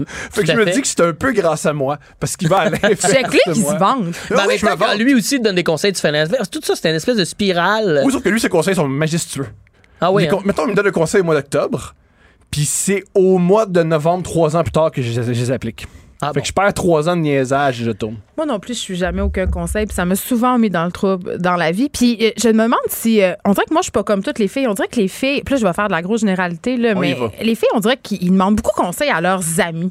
Tu sais, Ben, à leurs amis de filles, là, ils s'appellent. Toi, qu'est-ce que tu penses? Puis là, il m'a texté. Qu'est-ce que tu me conseilles de faire? Puis là, tout on est huit, puis on se Ben, fait un c'est message. intelligent de votre part parce que justement, c'est, je pense que dans le questionnement, tu débats puis là, tu vois les pour et les contre. Je pense que les gars, des fois, on a trop le petit. euh, on se met des œillères puis non, moi, c'est comme ça que ça va fonctionner. Puis au bout du compte, on se pète un peu plus le nez puis on l'apprend à la dure, je trouve, comparativement aux demoiselles qui vont demander conseil. Tu sais, c'est quoi tes expériences? On devrait beaucoup plus agir comme ça. Tu dis demoiselle. Ouais. Et là. Demoiselle. Mais c'est intéressant. Mais ce que tu Milady aussi, il dit ça. C'est intéressant ce que tu dis parce que ce qui me fait sourire avec mon, mon espèce de problème de toujours donner des conseils, c'est que c'est très, très, très égocentrique et narcissique. C'est que moi, je suis arrivé moi-même à mes conclusions. Facilement. Je- Je vais arriver à une conclusion, ça me fait rire parce que je, je crois que les gens sont pas capables de faire le même processus que moi. Parce que j'ai une espèce de pensée magique de Ah, moi, j'ai réfléchi par moi-même, mais les autres sont pas capables. Les autres ont besoin de ma sagesse. Les autres ont besoin de m'entendre au moi grand Manitou du gars qui écrit des jokes pendant 10 ans. Mais c'est pas comme si t'avais une vie exemplaire non plus. Moi, je, moi, j'étais avec Dave Morgan là-dessus. Je comprends pas pourquoi les gens te demandent conseil. je comprends juste pas. Mais je avec- comprends l'arrogance, par contre. Oui. je comprends l'arrogance, mais je comprends. Tu sais, il y a des gens, qui- il y a beaucoup, c'est la mode, là, les, les, les livres de Les coachs de vie. Oui, ça, je trouve ça prétentieux de je vais te donner conseil, je sais comment ça Oui, fonctionne. les influenceurs de 28 ans qui font des livres sur leur vie qui nous expliquent comment réussir la nôtre, ça, ça me fait beaucoup sourire. Ouais, ça me fait sourire. Mais en même temps, il y a du bon là-dedans. Si on le faisait tous, peut-être que justement, encore là, on est dans l'échange. On peut juste apprendre de ça. Mais Hey, t'en prends puis t'en l'échange. laisses. C'est extraordinaire l'échange. D'autres choses à faire que de lire un 300 pages d'un gars qui a 28 ans puis qui a pas fini son bac. là. Faut que C'est- tu montes ton arbre. Moi, j'ai pas, Ouais. lu Fla- j'ai pas lu Flaubert. Je peux pas lire le gars de Hey, moi, j'ai 28 lu ans. c'est plate en esti. Ah ouais, hein? C'est- préférable lire les gars de 28 ans. Je pense que oui. Fait que Moi, je pense j'ai que ce le qu'on va retenir de gars du notre Beach chronique, Club. ce qu'on va retenir de notre chronique, c'est euh, le gars du Beach Club, c'est meilleur que Flaubert. Olivier Primo. Olivier Primo. Le est livre d'Olivier est meilleur que Flaubert. Ben oui. Ben, sérieusement, oui. Mais un, pour vrai, un que je trouve, je trouve qu'on sous-estime, c'est ces eaux-là. Hey, t'as-tu déjà lu ça, Germinal? c'est pas c'est vraiment très bon, là. Ah mon Dieu, je. Dave, il a pas fini son secondaire Chaîne 4, du fait que c'est nez en clair ce que moment. non. Là. On moi va non changer de sujet, là. Il a l'air pour- niaiseux. Moi non plus, c'est pour ça que je lis autant. Mais je J'ai un syndrome d'imposteur, fait que je me- Hey, j'essaie de me renseigner. Une fois, j'étais allée au Archambault à côté euh, quand j'étais étudiante au bac en sociologie des religions. Hmm. Et euh, j'étais allée m'acheter, euh, je me rappelle plus, c'était un, un livre d'un fi- Kant. L'œuvre, euh, tu sais, comme une espèce de grosse brique épaisse comme le bottin de téléphone. Aïe, aïe, aïe. J'arrêtais pas de commencer à le lire puis de trouver ça vraiment plate puis d'arrêter, mais je le laissais quand même sur, euh, sur la table chez nous pour avoir Pour avoir l'air. Ben, c'est ça, je pense qu'on achète ces, ces livres-là un peu pour Ah, flasher. C'est ça. Non, c'est- je pense que c'est des livres difficiles, comme les choses Puis difficiles. on se délègue du livre d'Olivier Primo. Ouais, c'est. euh, non, mais je pense que c'est.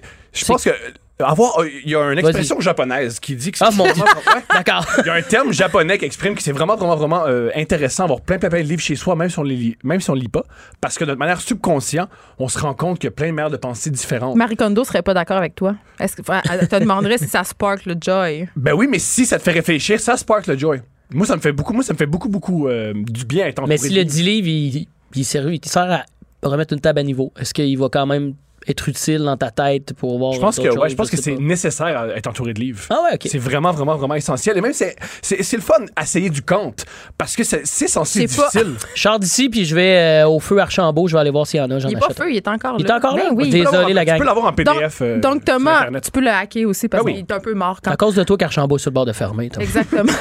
Donc, Thomas, tu, euh, si je comprends bien, tu- euh, la personne à qui tu demandes conseil en premier, ce sont les livres, même si ce ne sont Non, pas des personnes. euh, c'est mon ami Olivier Tivierge. Ah oui, hein. vivre Encore lui. Toujours lui. Ne pas mélanger avec Olivier Primo. Euh, c'est sais-tu que- quoi? Ils sont pareils. Ils sont Ah, ils sont pareils. Ils sont aussi, euh, éro- Everyday? sont aussi érotiques. Et euh, ils ont le Je connais Olivier Tivierge. Ça, c'est. Il est extrêmement érotique, Olivier. Tu trouves? Je trouve. Je le trouve plus romantique qu'érotique. Hey, on le Non, connaît pas, il est là. vraiment Moi, pas je le connais, moi. Il est très érotique. Bon, on le salue. C'est un homme qui semble très, très, très bien faire l'amour. Et moi, je l'ai vu, euh, j'ai souvent joué au hockey avec lui, je l'ai souvent vu nu. C'est un Apollon. Ah oui, hein? Oh, ouais. Il y a un très, très beau. Oh oui, je vais vous raconter ça. Une fois, j'ai eu un problème. Je lisais, j'étais, je lisais pas, non, non, j'étais dans une chambre d'hockey. Je lisais pas. Moi, j'étais dans une chambre d'hockey, je lisais du compte. Pendant que tout le monde tapait leur bâton, je disais, Hmm. Tout le monde s'en allait aux danseuses. Toi, tu terminais le dernier chapitre. Ouais, ce que je faisais, c'est que euh, Olivier était tout nu et j'étais omnubilé par son pénis. Donc, je tu as dit? fixais son pénis. Tu as demandé des conseils pour élargir au pénis? Au contraire, lui, il m'a dit arrête de fixer mon pénis. J'ai dit OK. Et c'était une, une belle scène entre humoristes d'Olivier devant tous mes collègues qui m'a dit s'il te plaît, arrête de fixer mon pénis. Mais pourquoi t'étais jaloux de son pénis? C'est un petit pénis? Oui, premièrement. C'est une des raisons pourquoi je suis aussi nerveux.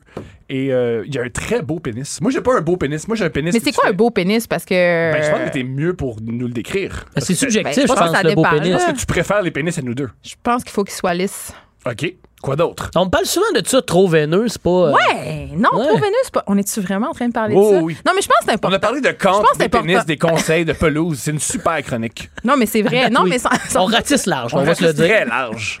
Aussi Non, large mais- que le pénis Olivier. On en parle souvent entre filles du. du euh, Puis c'est pas correct, on devrait pas. C'est comme si on objectifiait les garçons. Sais-tu quoi? Alors, J'adore me faire objectifier. Mais c'est ça, vous aimez ça, vous autres. Mais c'est peut-être parce que c'est pas 2000 ans d'oppression en ce qui vous concerne et d'objectification. Mais tu peux euh, être objectifié puis pas nécessairement être opprimé. Les deux sont possibles. Attends, mais tantôt, je parlais en début d'émission, je parlais d'un site porno qui ont demandé à leurs abonnés, 50 000 abonnés, de Oui, dresser le, le C'est- por- Oui, ben. Non, de- non, ça, c'est ceux qui font des auditions porno dans les parkings c'est de bars. extraordinaire. Ben non, moi, je trouve pas ça extraordinaire parce que c'est trash, mais. euh, Mais c'est- c'est c'est- c'est pour ça que c'est aussi érotique. C'est c'est pour ça que c'est. C'est pas bon. érotique, c'est trash. Là. Il, y a, il y a- tout le monde est soupe, ils vont, il faut faire. Là, je parle plus, vous parlez de porno, j'ai l'air de faire des recherches sur mon téléphone. Non, mais- Je suis toujours là, hein. Je suis toujours là. Non, mais c'est ce qui est excitant dans Adécatrix, c'est que ça soit aussi dégueulasse. Moi, pour Je avoir vu comprends. leur- parce que j'aime beaucoup ce qu'ils font, euh, pour avoir vu d'autres auditions qu'on fait, parce qu'ils font souvent ça, mais on fait ça. Mais le les points meilleur- ça, québécois, c'est- les points québécois, c'est, c'est vraiment quelque chose. Ouais. Je suis pas Moi- sûre, j'aime moi, ça. puis un autre humoriste dont je vais taire, là, non, on adore la porn québécoise parce qu'elle est dégoûtante. Je sais. Et ce qui est le fun, c'est que c'est zéro léché. Euh, les pénis sont jamais Mais c'est qu'on dirait que tous ces gens-là sont très accessibles. Je pense que c'est ça qui ajoute. euh, ouais, les gens Jamais tu dis. Mais ils sont accessibles. Ils enseignent aux primaires à Laval. C'est ça, il y a de quoi de. Je, je pourrais connaître cette personne-là puis euh, aller avoir une date. C'est avec. Je pense que c'est littéralement ça qui une vous girl excite. next door. Non, moi, ce qui m'excite, c'est à quel point c'est dégoûtant. C'est à quel point c'est mal fait. C'est Fait- à quel point c'est tout croche. Mais pour en revenir au truc dont Au je pénis. parlais en. Non, non, non, on a Ah. fini ça.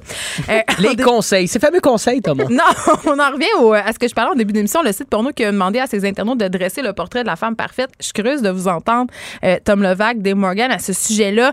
Euh, cette femme-là qui était une femme eurasienne, blanche, épilée de partout et surtout pas féministe. OK, c'est qu'ils ont pris euh, tout plein de, de, de, de Oui, ils ont fait un statistiques de sondage. gens. Ils ont demandé c'était quoi la femme parfaite, puis c'est.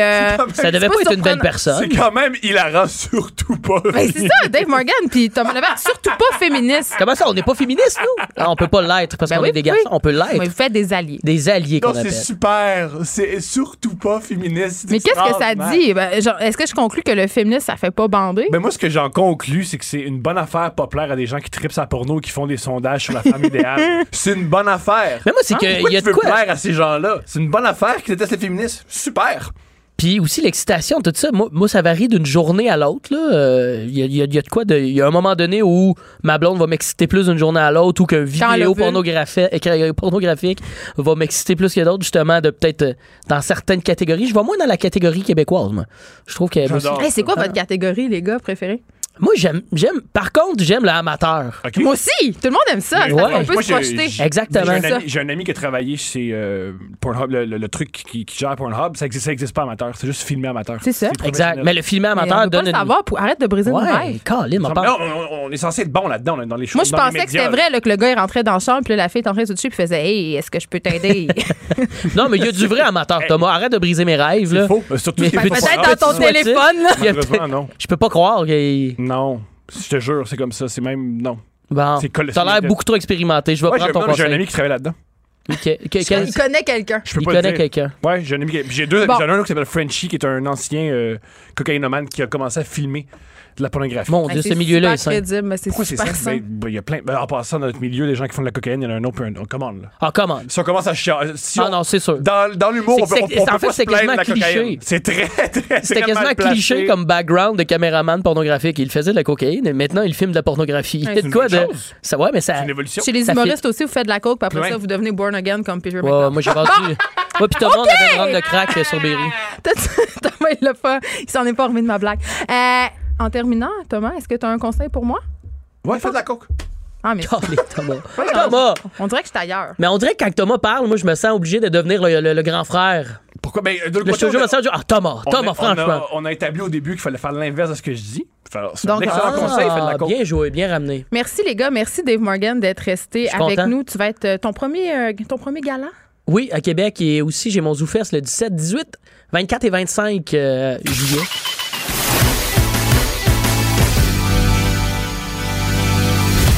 Elle a du mordant.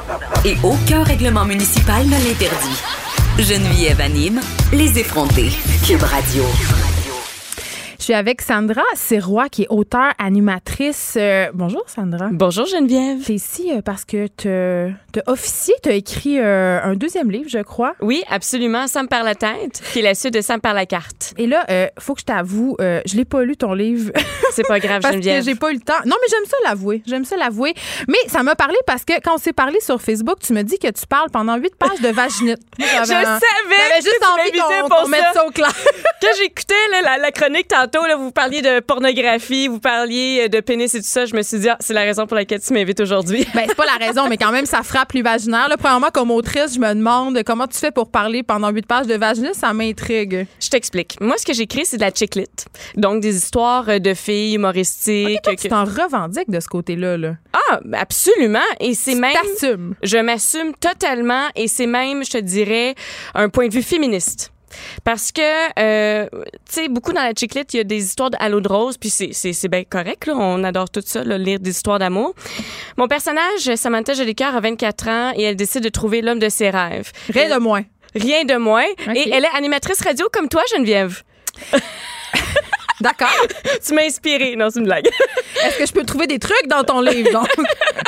Donc, euh, et le personnage, bien, elle va sur des dates, puis là, évidemment, elle se met les pieds dans les plats et tout ça. Et à un moment donné, bien, elle a une vaginite qui n'arrête pas, et elle va... C'est parce qu'elle couche avec trop de monsieur? Ben non, absolument pas. Parce ça n'a aucun ça rapport. arrive, quand on couche avec trop de monsieur, on peut avoir un débalancement de la flore. Oh, tu m'apprends quelque C'est chose. pédagogique, les effrontés, Sandra Serrois. Hein? On apprend des affaires, on fait pas juste déconner. Ah, OK. Donc, euh, ben non, f- finalement, c'est juste un problème qu'elle a. Et puis, mais là, c'est tous les petits malaises de la vie quotidienne, tu sais, qu'on voit pas nécessairement au cinéma ou dans les séries ou dans les livres. Tu sais, ces petits malaises-là de, tu sais, c'est niaiseux, mais on parle pas, on parle jamais de ça. Puis, tu sais, nous... les- Exemple, mettons, quand, des malaises quand tu te dates, des gars ou des filles? ou- aussi, ou juste des malaises de la vie quotidienne. Mais moi, ma vie n'est faite que de malaise, donc c'est sûr que ça me parle beaucoup. Là. C'est ça, exactement.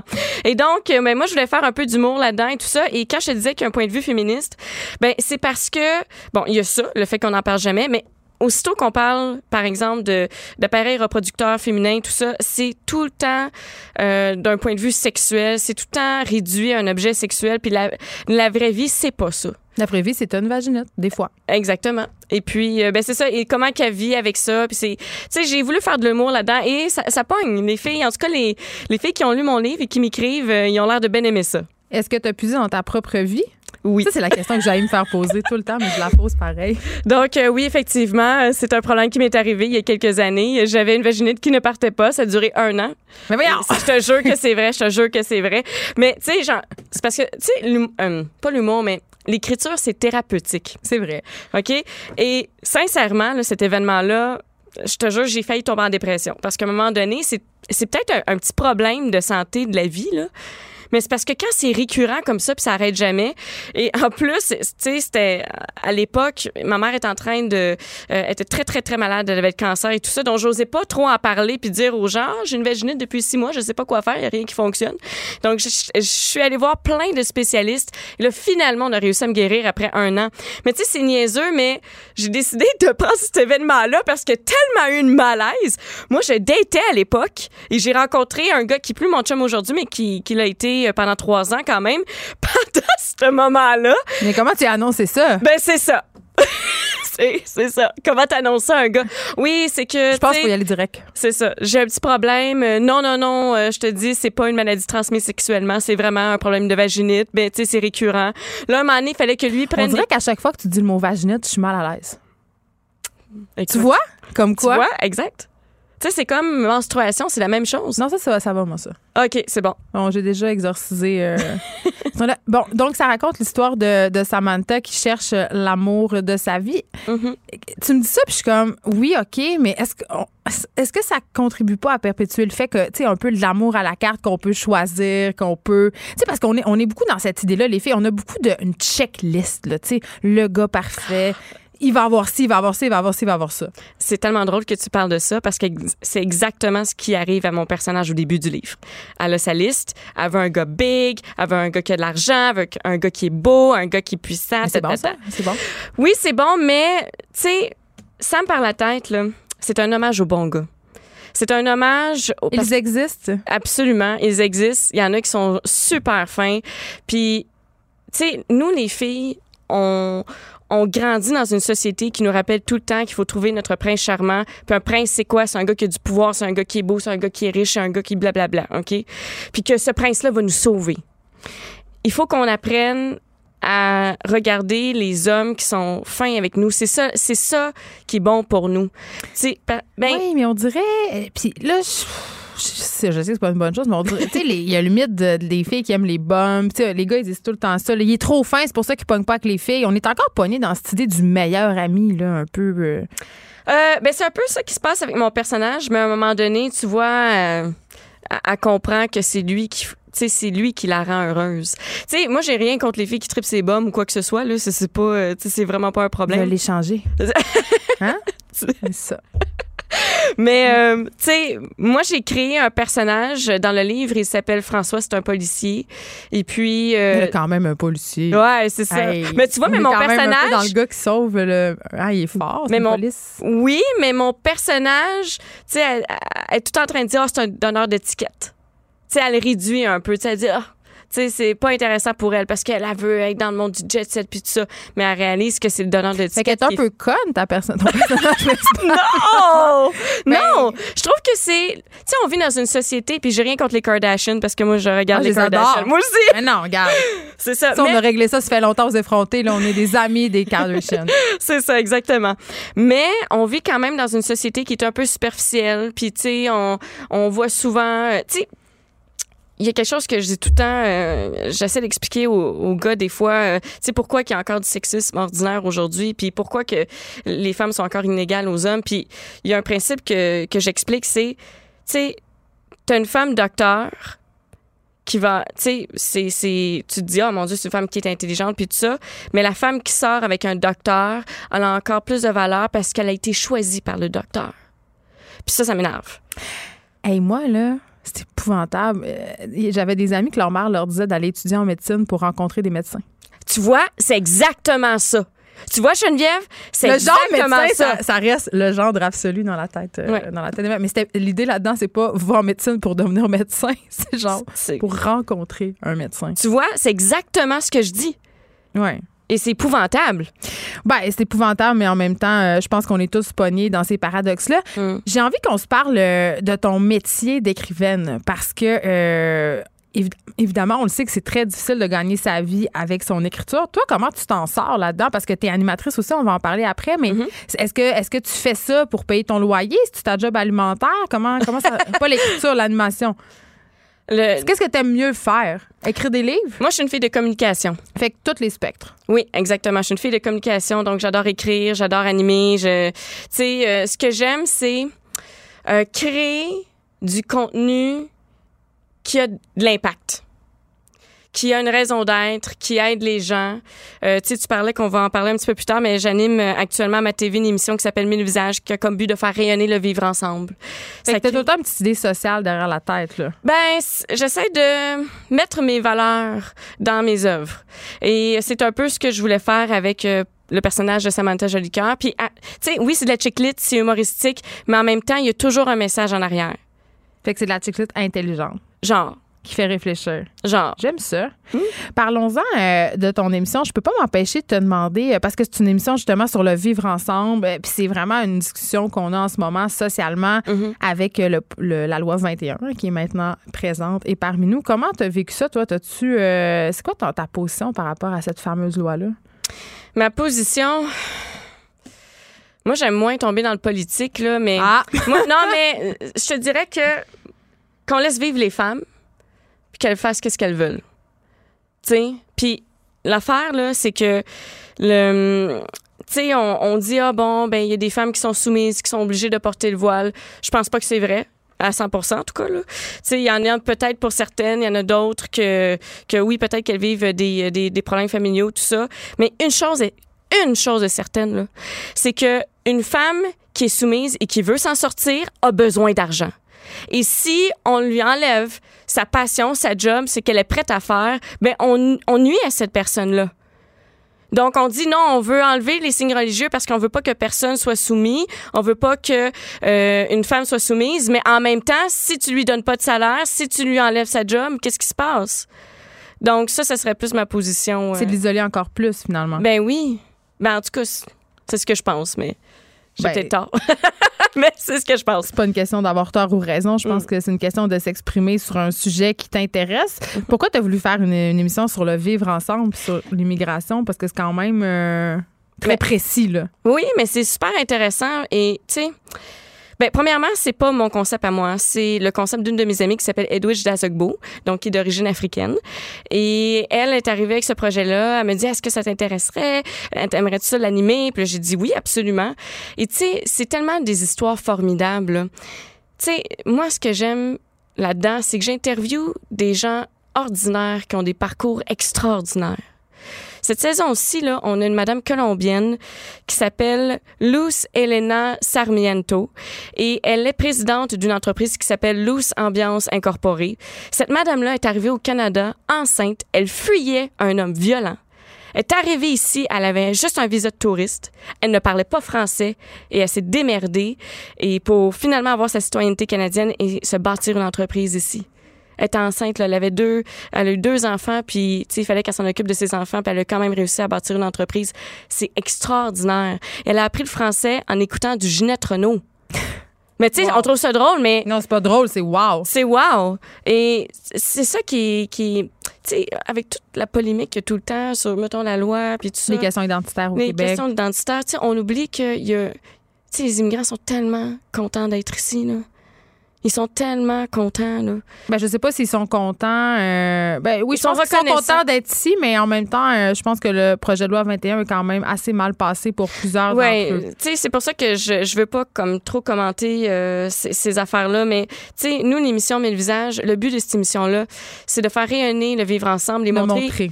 de montrer les, les côtés positifs de l'immigration, euh, que qu'on peut vivre dans une société euh, qui accueille euh, l'immigration, la diversité et que tout le monde est heureux là-dedans et qu'il y a juste des bienfaits là-dedans. C'est des belles histoires humaines et ça, on peut regarder ça à ma TV. Exactement. Merci beaucoup, Sandra Sirois, d'avoir été avec nous. Je rappelle le titre de ton livre et là, je pars avec pour le lire.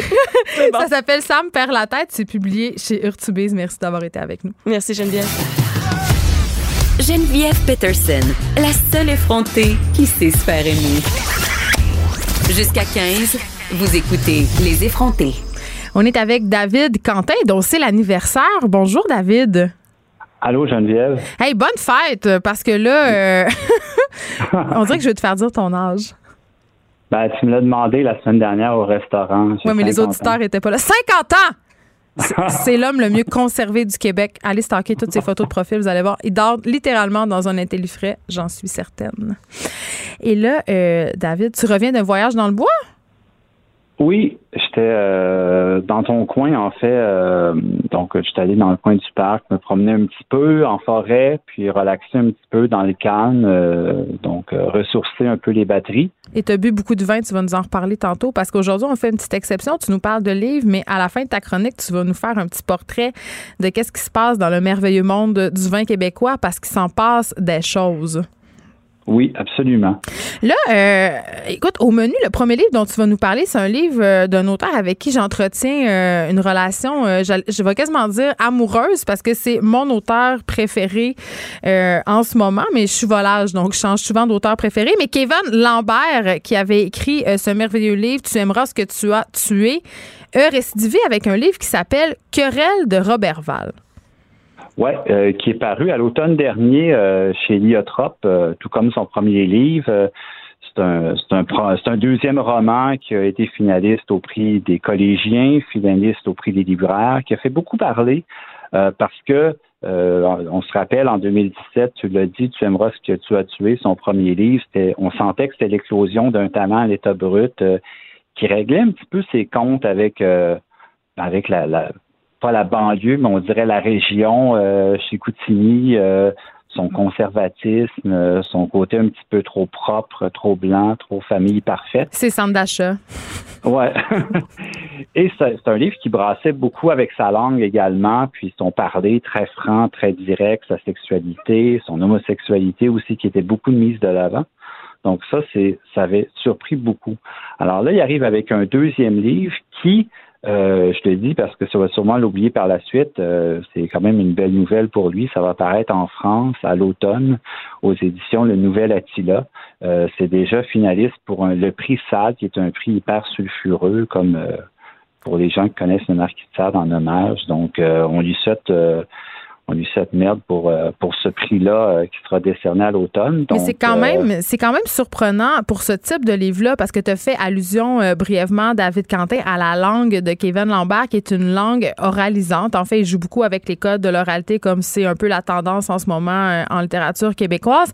Et ça me surprend quand même que ce livre-là connaisse une certaine popularité en France parce qu'habituellement, il y a un certain snobisme par rapport à la langue québécoise des Français. Mais là, les choses tendent à changer, c'est ça que je comprends? Oui, puis il a été retravaillé aussi pour, euh, pour la France un petit peu. Comme j'ai déjà le titre euh, Querelle de Robertval en France, c'est seulement querelle, parce que pour les gens, Robertval, ça leur dit absolument rien. Pour les Français, euh, pour le français moyen. Donc c'est mais, mais il a été retravaillé un petit peu, mais la, la base est, la même et ça, ça reste un même roman. Mais moi, je pense que c'est ce parler-là, Geneviève, cette oralité-là, qui plaît aussi aux, Français, aux Européens, mais, mais pas parce que c'est cliché, pas parce que c'est folklorique, parce que justement, c'est une langue qui, qui pour eux est nouvelle et truculente et savoureuse et, et remplie d'expressions vernaculaires. Donc, c'est pour eux, c'est très, très attachant. Et euh, autre point rapidement, ben, le querelle euh, de Kevin Lambert, c'est une référence au querelle de Brest de Jean Genet, qui est un roman qui est paru à la fin des années 40, euh, qui a fait énormément scandale en, en, France à cause de, la façon dont il dépeint le milieu populaire des matelots, des marins, l'érotisme homosexuel et tout ça. Donc, c'est ce personnage-là, dans ce roman-là, qui réapparaît, mais cette fois euh, dans les années 2000, euh, donc euh, en pleine au lac Saint-Jean, alors qu'il y a une grève qui éclate dans une scierie. Et là, c'est tout l'affrontement entre la partie patronale et les employés. et c'est vraiment une lutte à finir. Et c'est, disons, le, le, gros du, du livre.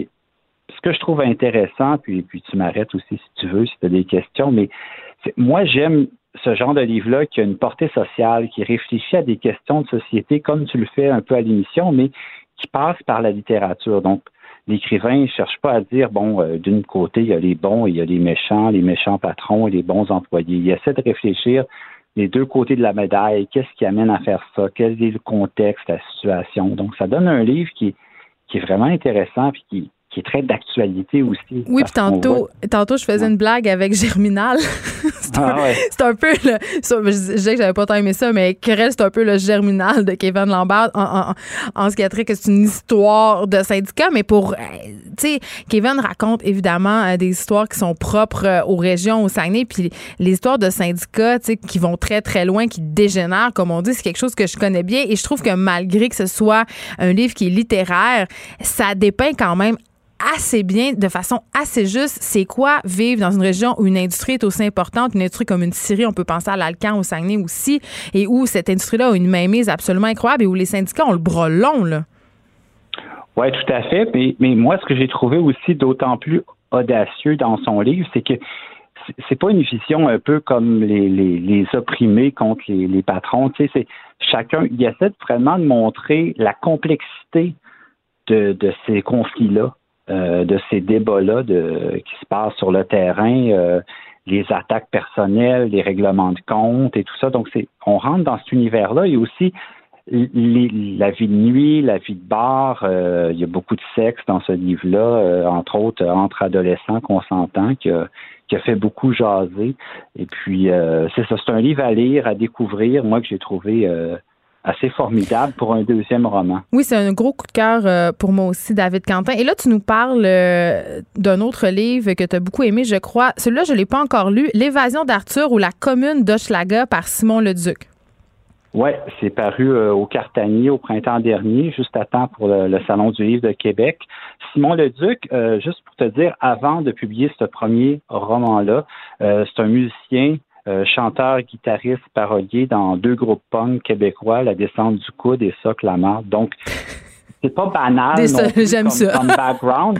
Maintenant, il est rendu prof de cégep, mais il voulait parler dans ce livre-là, donc d'un quartier, d'un quartier euh, défavorisé où on sent euh, qu'il y a une misère, qui hoche la gomme, mais il voulait pas le faire de façon euh, caricaturale ou cliché. Donc, on suit l'histoire d'un jeune garçon, Arthur, qui a 10 ans, qui est né dans Hochelaga d'une mère usée par le travail de rue, puis un père complètement irresponsable, patenteux. Donc, lui, il est, il vit dans la cour d'école à travers ces, deux parents-là. Il est bourré de pilules et il affronte euh, des petits voyous, des petites gangs, les RJ comme ils s'appellent. Et il va devenir chum avec un gars qui s'appelle Choukri euh, et ils fondent euh, tout le monde ensemble une sorte de commune dans une école désaffectée. Ils ont des projets de révolution, de politique. Donc là, tu as tout le côté un peu qu'on reconnaît de la musique punk, de, de, de l'anarchie, de la contestation. Mais mais écrit dans une langue, encore une fois, qui toi tu connais bien, Hervé Bouchard. Pour moi, c'est un peu la,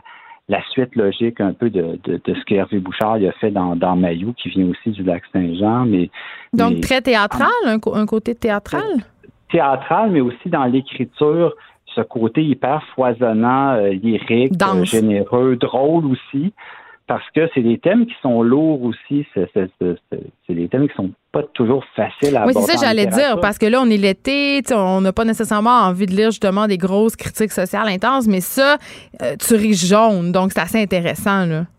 Ben, il y, a, y, a de l'humour, il y, a un côté aussi euh, plus grand que nature, puis il y a, y a ce côté-là un peu gardé de sucre aussi parce qu'on est chez les jeunes, mais version euh, 2019 dans un monde euh, encore plus euh, trash avec le, côté vraiment euh, petit voyou et malfaiteur.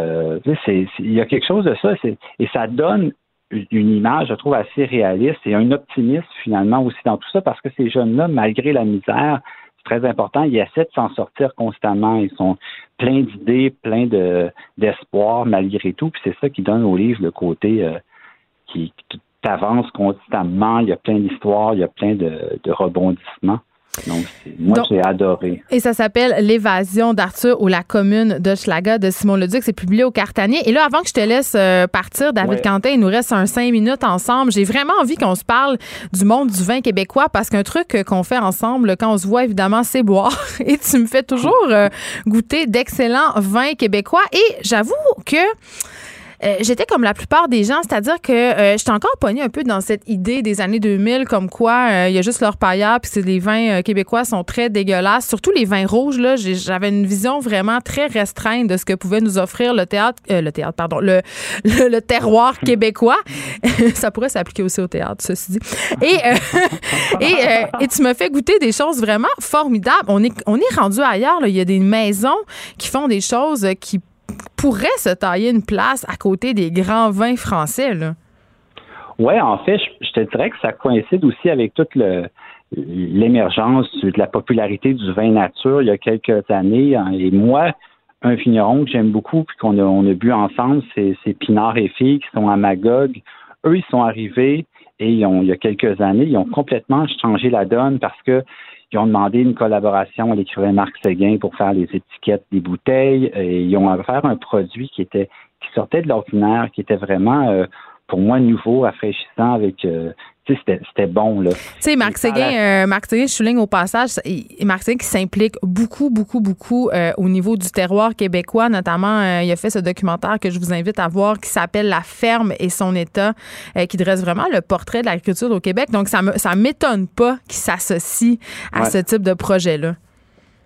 Puis on, ouais, c'est ça. Puis tu vois, il y a d'autres maisons. Tu sais, je pourrais nommer les Pervenches, le domaine du Nival, Négondo, qui est dans le coin de Mirabel. Et, les gens me demandent souvent, ben, où est-ce qu'on trouve ces vins-là? Parce que le, gros problème présentement, c'est que les producteurs n'arrivent pas à fournir à la demande, qui est très forte. Donc, moi, je sais qu'à Québec, c'est surtout dans les restaurants. Tu vois, on en a bu à la buvette Scott, mais il y a aussi euh, Walter, euh, William Walter dans Saint-Roch, qui est un sous-cissier, qui vend beaucoup de produits, qui est super à l'affût du vin québécois. On peut trouver des choses là. Puis à Montréal, je recommande aux gens d'aller, euh, vins papillons, mon lapin, Pullman. Euh, et c'est pas dans les IGA ou dans les dans les épiceries que vous allez trouver du vin québécois. Il faut chercher. Ça demande encore. Oui, ça part très, très vite aussi, hein, parce qu'il il y a aussi euh, le Border Bloom, qui est un café euh, sur la rue Saint-Laurent, où ils ont une boutique de prêt à manger à côté, où on peut parfois retrouver certaines bouteilles, mais il y a des line-up incroyables. Il y a une demande absolument, parce qu'évidemment,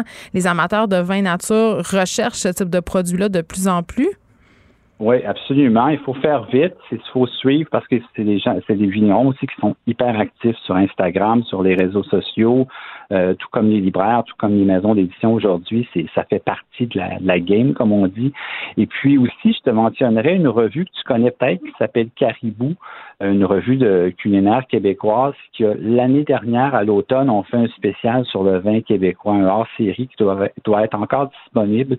Et puis, je trouvais que c'était extrêmement bien fait, des entrevues avec plusieurs vignerons. Donc, ça donne une idée. Et moi, j'encourage autant qu'il y a eu un gros, une grosse explosion côté des micro, du côté des microbrasseries il y a quelques années. Là, c'est vraiment le vin québécois qui a la cote et prenez des risques, même, sais, allez vous promener dans le coin de Farnham, de Dunham, il y a plein de chigrons que vous pouvez visiter aussi. Euh, ça vaut la peine et il faut être ouvert d'esprit et vous allez faire des découvertes incroyables. Puis ça encourage de, de boire local, des, des, gens qui travaillent extrêmement fort pour faire découvrir leurs produits. Et qui travaillent bien. Je pense qu'on n'insistera jamais assez là-dessus. Euh, vraiment, il faut se sortir de cette idée que les vins québécois, ce sont des vins de seconde zone. C'est ça, euh, comme partout, il y a des vins qui sont de qualité médiocre, qui sont produits euh, de façon douteuse ou non optimale, mais il y a des petites maisons qui font des choses absolument formidables et il y a de plus en plus, tu l'as dit, là, de restaurants qui font ces choix-là de servir des vins québécois, mais on pourrait élargir aussi en Ontario. Il se fait des super belles choses aussi. Mais on a vraiment, euh, on a vraiment pris un virage que je trouve intéressant, honnêtement, avec le vin québécois. Mais le problème que je déplore encore malheureusement trop souvent, c'est que là, on en parle, c'est le fun, mais que c'est, c'est ça, c'est difficile de se les procurer. Ces vins-là, ils sont pas donnés non plus quand même. Ils sont pas donnés, mais des fois, je pense que c'est plus dans les, dans, dans, les restaurants qu'il faut poser des questions, demander avez-vous des vins québécois, qu'est-ce que vous en pensez? Souvent, il y a un sommelier qui est là et euh, moi, je sais quand on va, on est allé, vois, à la buvette Scott et tout de suite, Dave, euh, qui est un serveur que j'aime beaucoup, un ami, qui nous a proposé ça en premier. Il savait qu'on allait apprécier, qu'on allait découvrir. Donc, c'est un réflexe hein, de plus en plus dans certains restos. Et c'est là qu'on retrouve ces vins-là parce que, euh, par exemple, Pinard il y a une production qui est très limitée. Il a décidé volontairement d'envoyer beaucoup de ses vins en restauration pour qu'il y ait plus de gens possibles qui puissent y goûter. Et qu'ils soient mis en valeur. Oui, absolument. Oui, vraiment. Pour la bonne chose. Pour que quelqu'un cherche à s'emparer ou lorsque c'est en vente, par exemple, comme au Butterbloom, ben, c'est une bouteille par personne, c'est hyper limité. Donc, euh, mais, mais ça fait partie aussi du, du plaisir aussi de, je pense, de ça, devient, ça crée une excitation aussi autour de ces vins-là. Et ben comme tu dis, tout n'est pas bon. Un effet de demande. Merci beaucoup, David Conté. Je vais te laisser euh, aller te remettre de ton anniversaire parce que mon petit doigt me dit que tu as dû en boire des vins québécois hier soir. Merci beaucoup d'avoir été là. Et je vous rappelle, si vous voulez euh, en connaître plus, suivez-les, suivez-les euh, les comptes de ces, de ces producteurs de vins-là. David Quentin le dit, ils sont très actifs. Écrivaine. Blogueuse. Scénariste et animatrice. Geneviève Peterson. La Wonder Woman de Cube Radio. J'avais assez hâte à ce moment-là de l'émission parce que je me cherche toujours un prétexte pour parler avec François Lambert. C'est comme un, plaisir coupable que j'ai. François Lambert est mon plaisir coupable. C'est euh, c'est mon ami, puis j'aime ça le suivre sur Facebook. Et parfois aussi, on se croise au gym. Voilà, vous savez tout sur ma relation avec François Lambert. Et là, il est au bout du fil dans sa voiture. Est-ce que tu es dans ta Ferrari qui a fait un flat, François? Non, mais c'est une Lamborghini, mais. Ah, mais là, écoute, moi, je connais une Kia Rondo, je connais rien. Tout ce que je sais, c'est que c'est un char cher. Écoute, euh, j'avais envie qu'on se parle, euh, j'ai toujours envie qu'on se parle de ta, de ta relation avec Facebook, de tes statuts Facebook. Et là, euh, écoute, gros, gros branle-bas de combat, toi, chose, sur les médias sociaux parce que tu t'es fait piquer par une abeille pour la deuxième fois. Raconte-nous ça. Ben, j'ai recommencé. J'avais déjà fait de l'apiculture il y a quelques années, puis j'ai recommencé cette année parce que c'est un endroit idéal pour ça. Il n'y a pas de pesticides dans mon coin, c'est des fleurs sauvages, puis ça fait du bon miel. Puis euh, je pense que c'est important lorsqu'on a des places comme ça, qu'on a une passion pour ce, ce métier-là, euh, ben, de le faire. Et ben, je ne savais pas que je suis pas allergique. Je fais des réactions intenses lorsque je me fais piquer. Et ça m'est arrivé la semaine dernière, je me suis fait piquer sur l'œil et j'avais un œil complètement fermé. Donc, je me suis réveillé à 4 heures du matin, j'étais allé à l'urgence, ça a pris 15 minutes, je suis revenu, c'était beau. Et compte de malchance, j'ai un tournage avec une de tes collègues de Cube la semaine passée. On s'approche des ruches pour lui montrer et je me fais piquer sur le doigt, la oh, oh. main hanche. Et ça dure pendant à peu près 36 heures. J'essaie d'endurer mon mal. Je peux pas aller à l'urgence pour une deuxième fois. J'espère que ça va passer. Et malheureusement, le bras plie plus, la main ne ferme plus, puis samedi soir, le monde me dit tous, ben écoute, après la deuxième piqûre, c'est dangereux, et c'est encore plus dangereux, plus tu vas te faire piquer, plus les réactions vont être intenses. C'est vrai ça ou c'est une légende urbaine? Ben, je sais pas, ça a l'air que, c'est vrai.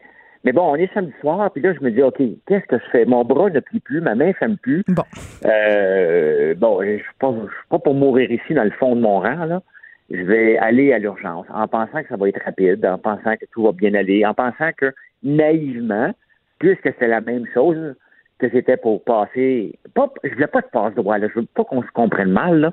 Mais j'étais voir la pharmacienne avant, Geneviève, et je lui dis, regarde, voici ma prescription, voici la même chose. Malheureusement, ça m'est arrivé encore. Ah, tu peux pas le faire, faut aller voir le médecin. Mais attends, là, c'est là, François, que je comprends pas. Là, je me dis, ajoute-tu un petit 25% de magie? Parce qu'on sait quand même que le gouvernement Legault a octroyé plus de pouvoir aux pharmaciens, notamment au niveau euh, des prescriptions. Ils peuvent euh, reconduire certains types de prescriptions. Là, jamais je croirais qu'ils peuvent pas reconduire une prescription pour un, anti-allergène. Là. Écoute, c'est pas compliqué. Ce que j'avais eu la semaine d'avant, c'est de la cortisone et un, super Benadryl, si on veut, sur les stéroïdes, si on veut, là et ça avait désenflé tout de suite. Donc, je me présente avec ça, je me dis, ah, je peux pas. Faut que tu ailles à la clinique. Bon, je suis dans, le fond de ben, rang. Fait que tu peux pas aller au privé comme un logariste que t'es, là, puis payer. Ben, tu sais, Geneviève, ça me fait rire parce que, effectivement, là, en toute transparence, je perds pas mon temps à aller dans d'autres cliniques. J'ai déjà été, j'ai pas, j'ai pas autre chose à faire que perdre 8 heures. J'ai 120 pièces dans mes poches qui traînent et je vais au privé régulièrement quand j'ai besoin d'aller d'aller consulter. Mais là, samedi euh, soir? Mais samedi soir, à la campagne, il n'y en a pas de privé. Euh, j'ai pas d'amis médecins à côté de moi. Et de toute façon, même s'il est médecin, il n'y a pas de pharmacie ouverte. Je sais ce que j'ai besoin. Ils l'ont à l'hôpital. Et je me présente là, puis euh, bon, il n'y a pas de médecin présent. Donc, on attend, on attend, on attend qu'un médecin se présente. La salle d'attente est pleine. Donc, j'écoute les gens. Et le gars devant moi, a 58 ans, euh, se plaint qu'il a mal au genou. Il est devant moi, devant le triage, donc j'entends tout ce qu'il raconte. Et il dit, écoute, ça fait un mois que j'ai mal au genou. Aujourd'hui, j'ai travaillé beaucoup dans mon jardin. Puis là, j'ai plus mal que d'habitude. Ben, j'ai écrit sur Facebook, ben, qu'est-ce que tu colles là? OK? mais en même temps, François, tu as une piqûre d'abeille. On s'entend que ta vie n'est pas en danger, là. T'es pas nécessairement un code rouge, là. Hein? Je vois pas qu'est-ce que ça a de plus grave que le gars du genou, ton affaire, là. Ah, non, non, je suis pas en train de dire que, by the way, je, le dis d'avance, j'ai pas d'affaire là, moi non plus. La pharmacienne aurait dû me, me, donner ce que j'avais besoin. Euh, j'ai pas d'affaire à aller aux urgences pour la même affaire deux fois. Mon rythme cardiaque est à 55 et ma pression est 129 77. On a tout vérifié ça. Mais, mais tu fais quand même un post Facebook incendiaire pour dénoncer un peu le système de santé, parler de l'obésité aussi puis de l'embonpoint élevé autour de toi parce que tu dis pendant que j'attendais dans la salle d'attente, j'ai tout vu ça aller. Tu sais, je peux pas m'empêcher de penser quand je vois ça, je fais crime. Y est-tu en manque d'attention à ce point-là? Tu sais, je veux dire, c'est clair que ça va faire un tollé ce jeu, je suis pas en manque d'attention. Je constate, et c'est ce que je fais la plupart du temps avec mes statuts Facebook, je regarde avec mes yeux, souvent d'entrepreneur, je me dis, OK, mettons que l'hôpital si c'est rentable. trois heures, là, je regarde, tu sais, toi, tu connais un comptable, des fois, tu vois tout avec des yeux de comptable, moi, je vois tout avec des yeux d'entrepreneur. Et en tant qu'entrepreneur, je me dirais, OK, lui, là, qui a mal au genou, puis qui me raconte sa vie, qui a travaillé dans le jardin, on lui dit tout de suite, l'infirmière devrait être capable de lui dire, tu vas prendre du Tylenol, tu vas mettre de la glace, reposez-vous, monsieur, c'est exactement ce que le docteur va faire. Ouais. Et en plus, tu ne vas pas la jambe un samedi soir, il n'y a personne dans l'hôpital. C'est des cas d'urgence. Fait que toi, tu remets un peu en question l'efficacité de ce système-là? je remets complètement la façon qu'on le fait, la façon que c'est fait. Euh, et honnêtement, euh, un cas comme moi, là, il y a des cas comme moi, là, il y en a des tonnes, OK? Des gens qui reviennent pour la même situation. Ils devraient dire, bon, OK, c'est la même chose. Euh, bon, écoute, parfait, on va te donner la même prescription. On, vient... Au triage, là, ils prennent ma pression. Ils voient bien que je suis pas en état, mais j'ai un bras qui plie plus. Qu'est-ce que je te dise? Il est gros comme un. Tu sais, les, les, gants de protection qu'on met, les gants bleus que tu gonfles, là. Ben, ma main ressemble à ça. Ouais, on, se, on se dit qu'il pourrait tout simplement écrire un courriel ou appeler à la pharmacie pour faire reconduire ta prescription, mais là. Euh, je me suis présenté à la pharmacie, la seule pharmacie qu'il y a dans mon coin. J'ai attendu, elle a pris mon nom pour une. Probablement qu'elle a été payée pour, euh, pour me donner des conseils, là. Mais le conseil qu'elle me dit, ben, tu peux pas rien faire. Elle me dit, ben, prends de 8 à 16 Benadryl par jour. Je marquais ça à boîte. Ben, moi, si je prends 8 à 16 Benadryl par jour, je vais mourir dans le coma. Juste te dire. Mais là, il y a une infirmière qui était pas contente, François. Euh, tu penses faire une plainte à l'Ordre des infirmières du Québec parce qu'elle était fâchée contre ton statut, puis elle, même, elle est même allée dire euh, sur ton wall que si ça avait été elle qui avait été au triage, tu aurais été classé P4 puis tu aurais attendu 48 heures. Oui. Est-ce que tu vas faire une plainte? Ben, écoute, j'ai fouillé un matin. Là. Je, je, fallait que je descende au chalet aujourd'hui, puis c'est pour ça que je ne peux pas être avec toi en. Donc, j'ai regardé, j'ai allé à l'ordre, elle existe bien, elle est une, infirmière auxiliaire. Mais là, il y a huit formulaires à remplir. Honnêtement, j'ai autre chose à faire dans ma vie. je pense que les 500 commentaires des gens, euh, si elle ne connaît pas les réseaux sociaux, ben, je pense qu'elle est peut-être en train de pleurer un petit bout, puis ça passe sa leçon. T'as autre chose, euh, as autre chose à faire comme écrire des statuts Facebook qui génèrent beaucoup d'engagement. Merci beaucoup, François Lambert, d'avoir pris le temps de parler. merci, Geneviève, on en reparlera. De 13 à 15. Les effrontés. Deux heures où on relâche nos bonnes manières. Après tout, on est en vacances. Cube Radio.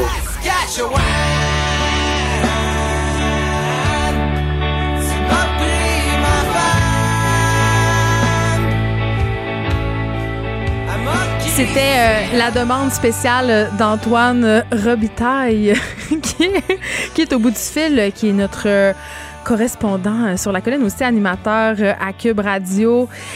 On s'en parlait euh, ensemble, Antoine et moi, la semaine dernière, euh, en direct de la Grande Allée. Nos politiciens sont en vacances, mais pas notre bon François Legault. Non, non, non. Il écoule ses jours dans le grenier du Canada, la Saskatchewan. Euh, les je me demandais qu'est-ce qu'ils faisaient, nos politiciens, en vacances, et je me rendais compte, en fait, qu'ils sont pas tant en vacances que ça. Ils font du rattrapage. Antoine m'expliquait, en fait, que certains politiciens, parce qu'ils sont tellement occupés pendant la saison parlementaire à remplir leurs obligations, qu'ils en profitent pendant l'été pour aller aller faire euh, une espèce de...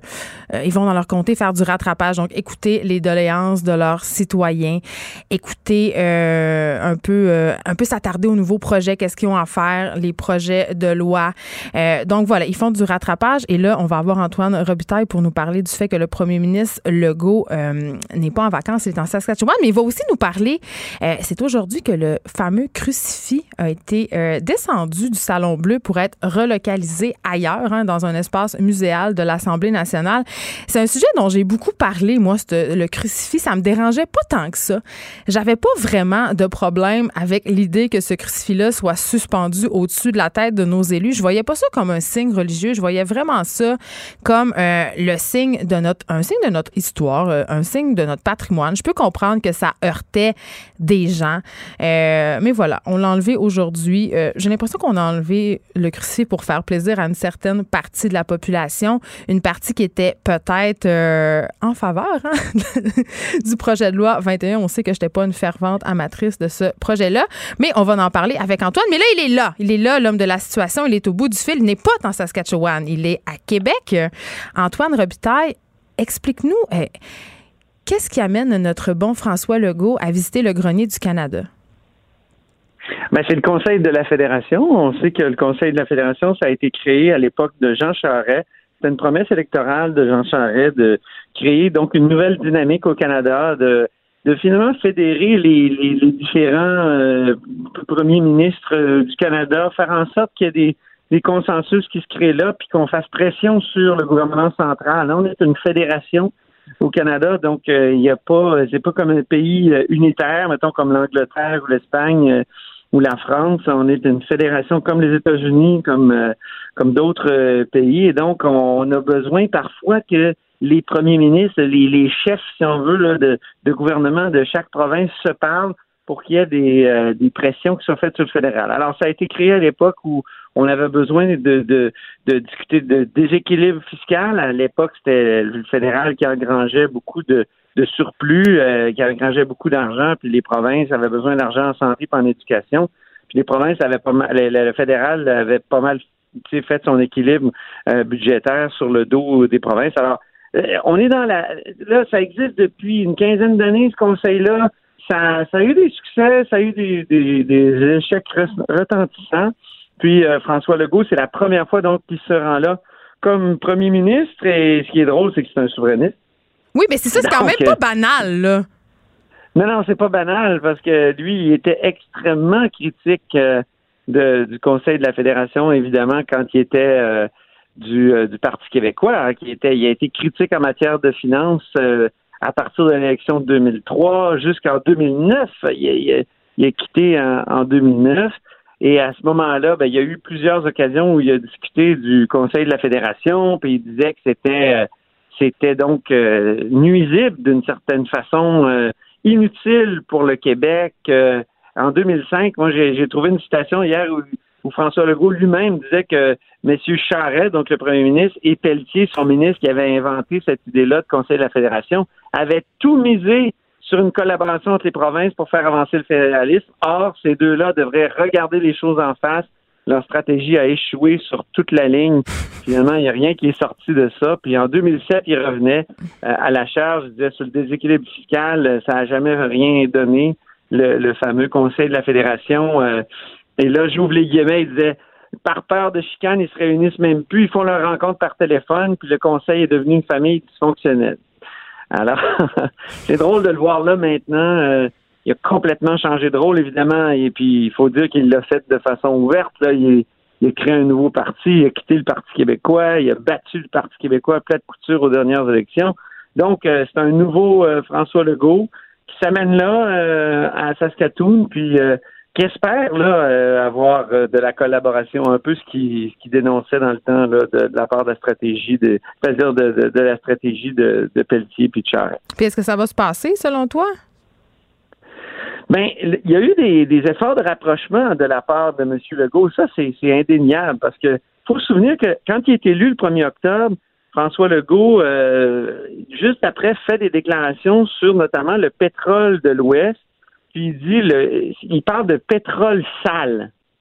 Et euh, c'est vraiment, vraiment, là, ça soulève lire, euh, donc une grande colère dans l'Ouest, non seulement en Alberta, mais aussi en Saskatchewan, parce que c'est deux provinces qui ont beaucoup de ressources naturelles, mais qui sont enclavées.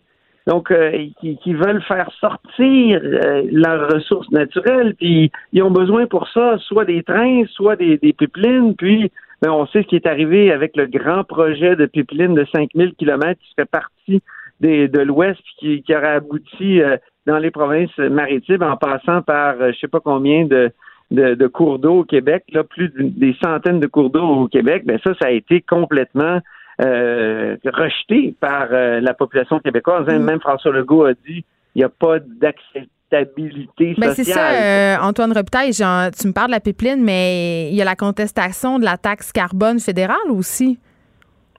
Oui, ça c'est intéressant parce que je pense que le gouvernement Legault était devant une sorte de dilemme. Puis on sait ce que c'est un, dilemme. T'es es une auteure, Geneviève, hein? les, les mots sont importants, puis dilemme, c'est fort. C'est-à-dire que peu importe le, côté que, ou, la solution que tu choisis dans un dilemme, c'est toujours difficile. Alors, là, le, il était, le dilemme devant lequel le gouvernement Legault était, c'est que d'un bord, il y avait l'environnement. Est-ce que on a l'air de, euh, est-ce qu'on conteste euh, finalement la, décision des, gouvernements de l'Ouest de rejeter la taxe fédérale? Parce que le gouvernement fédéral, lui, Trudeau, il a décidé euh, depuis 2015 de lutter contre les changements climatiques de façon claire. Et si les provinces ne donnent pas un programme pour lutter contre les changements climatiques, ben on va leur imposer une taxe. Euh, et, c'est ce que le, gouvernement Trudeau en est à faire actuellement, à imposer des taxes. Or, les, les, les provinces de l'Ouest et l'Ontario aussi, sous Doug Ford, ont décidé de contester devant les tribunaux la constitutionnalité de cette taxe. Oui, parce que c'est une intrusion massive. Tu sais, c'est quand même assez, c'est de l'ingérence assez, euh, assez incroyable. Là. Je pense que c'est ça qui est, qui est en cause ici. Absolument, mais mais tu sais, pendant la campagne électorale, on avait posé des questions à, François Legault sur cette affaire-là, puis sa réponse avait été complètement différente. Il avait dit, j'espère que le gouvernement Trudeau va, va, va, tenir bon, va, va imposer euh, la taxe au gouvernement de l'Ontario notamment et aux autres provinces. Pourquoi Geneviève? Ben, parce que si nous, nous, on a un marché du carbone, c'est-à-dire nous, on taxe indirectement le carbone ici par la bourse du carbone. Et donc, euh, c'est ça, ça, ça, mine d'une certaine façon la compétitivité des entreprises par rapport à l'Ontario où le, le, marché du carbone a été aboli par Doug Ford. Alors, les entreprises ont un, avantage. Alors, le dilemme, il est suivant. Est-ce qu'on choisit l'économie ou on choisit à long terme de défendre les prérogatives des provinces?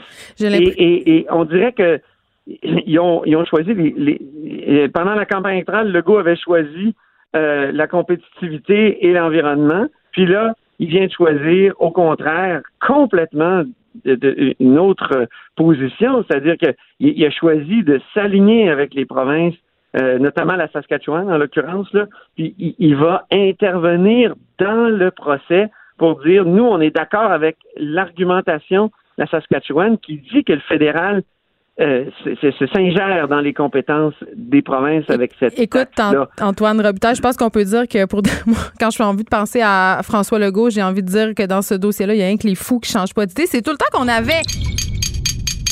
Cube Radio.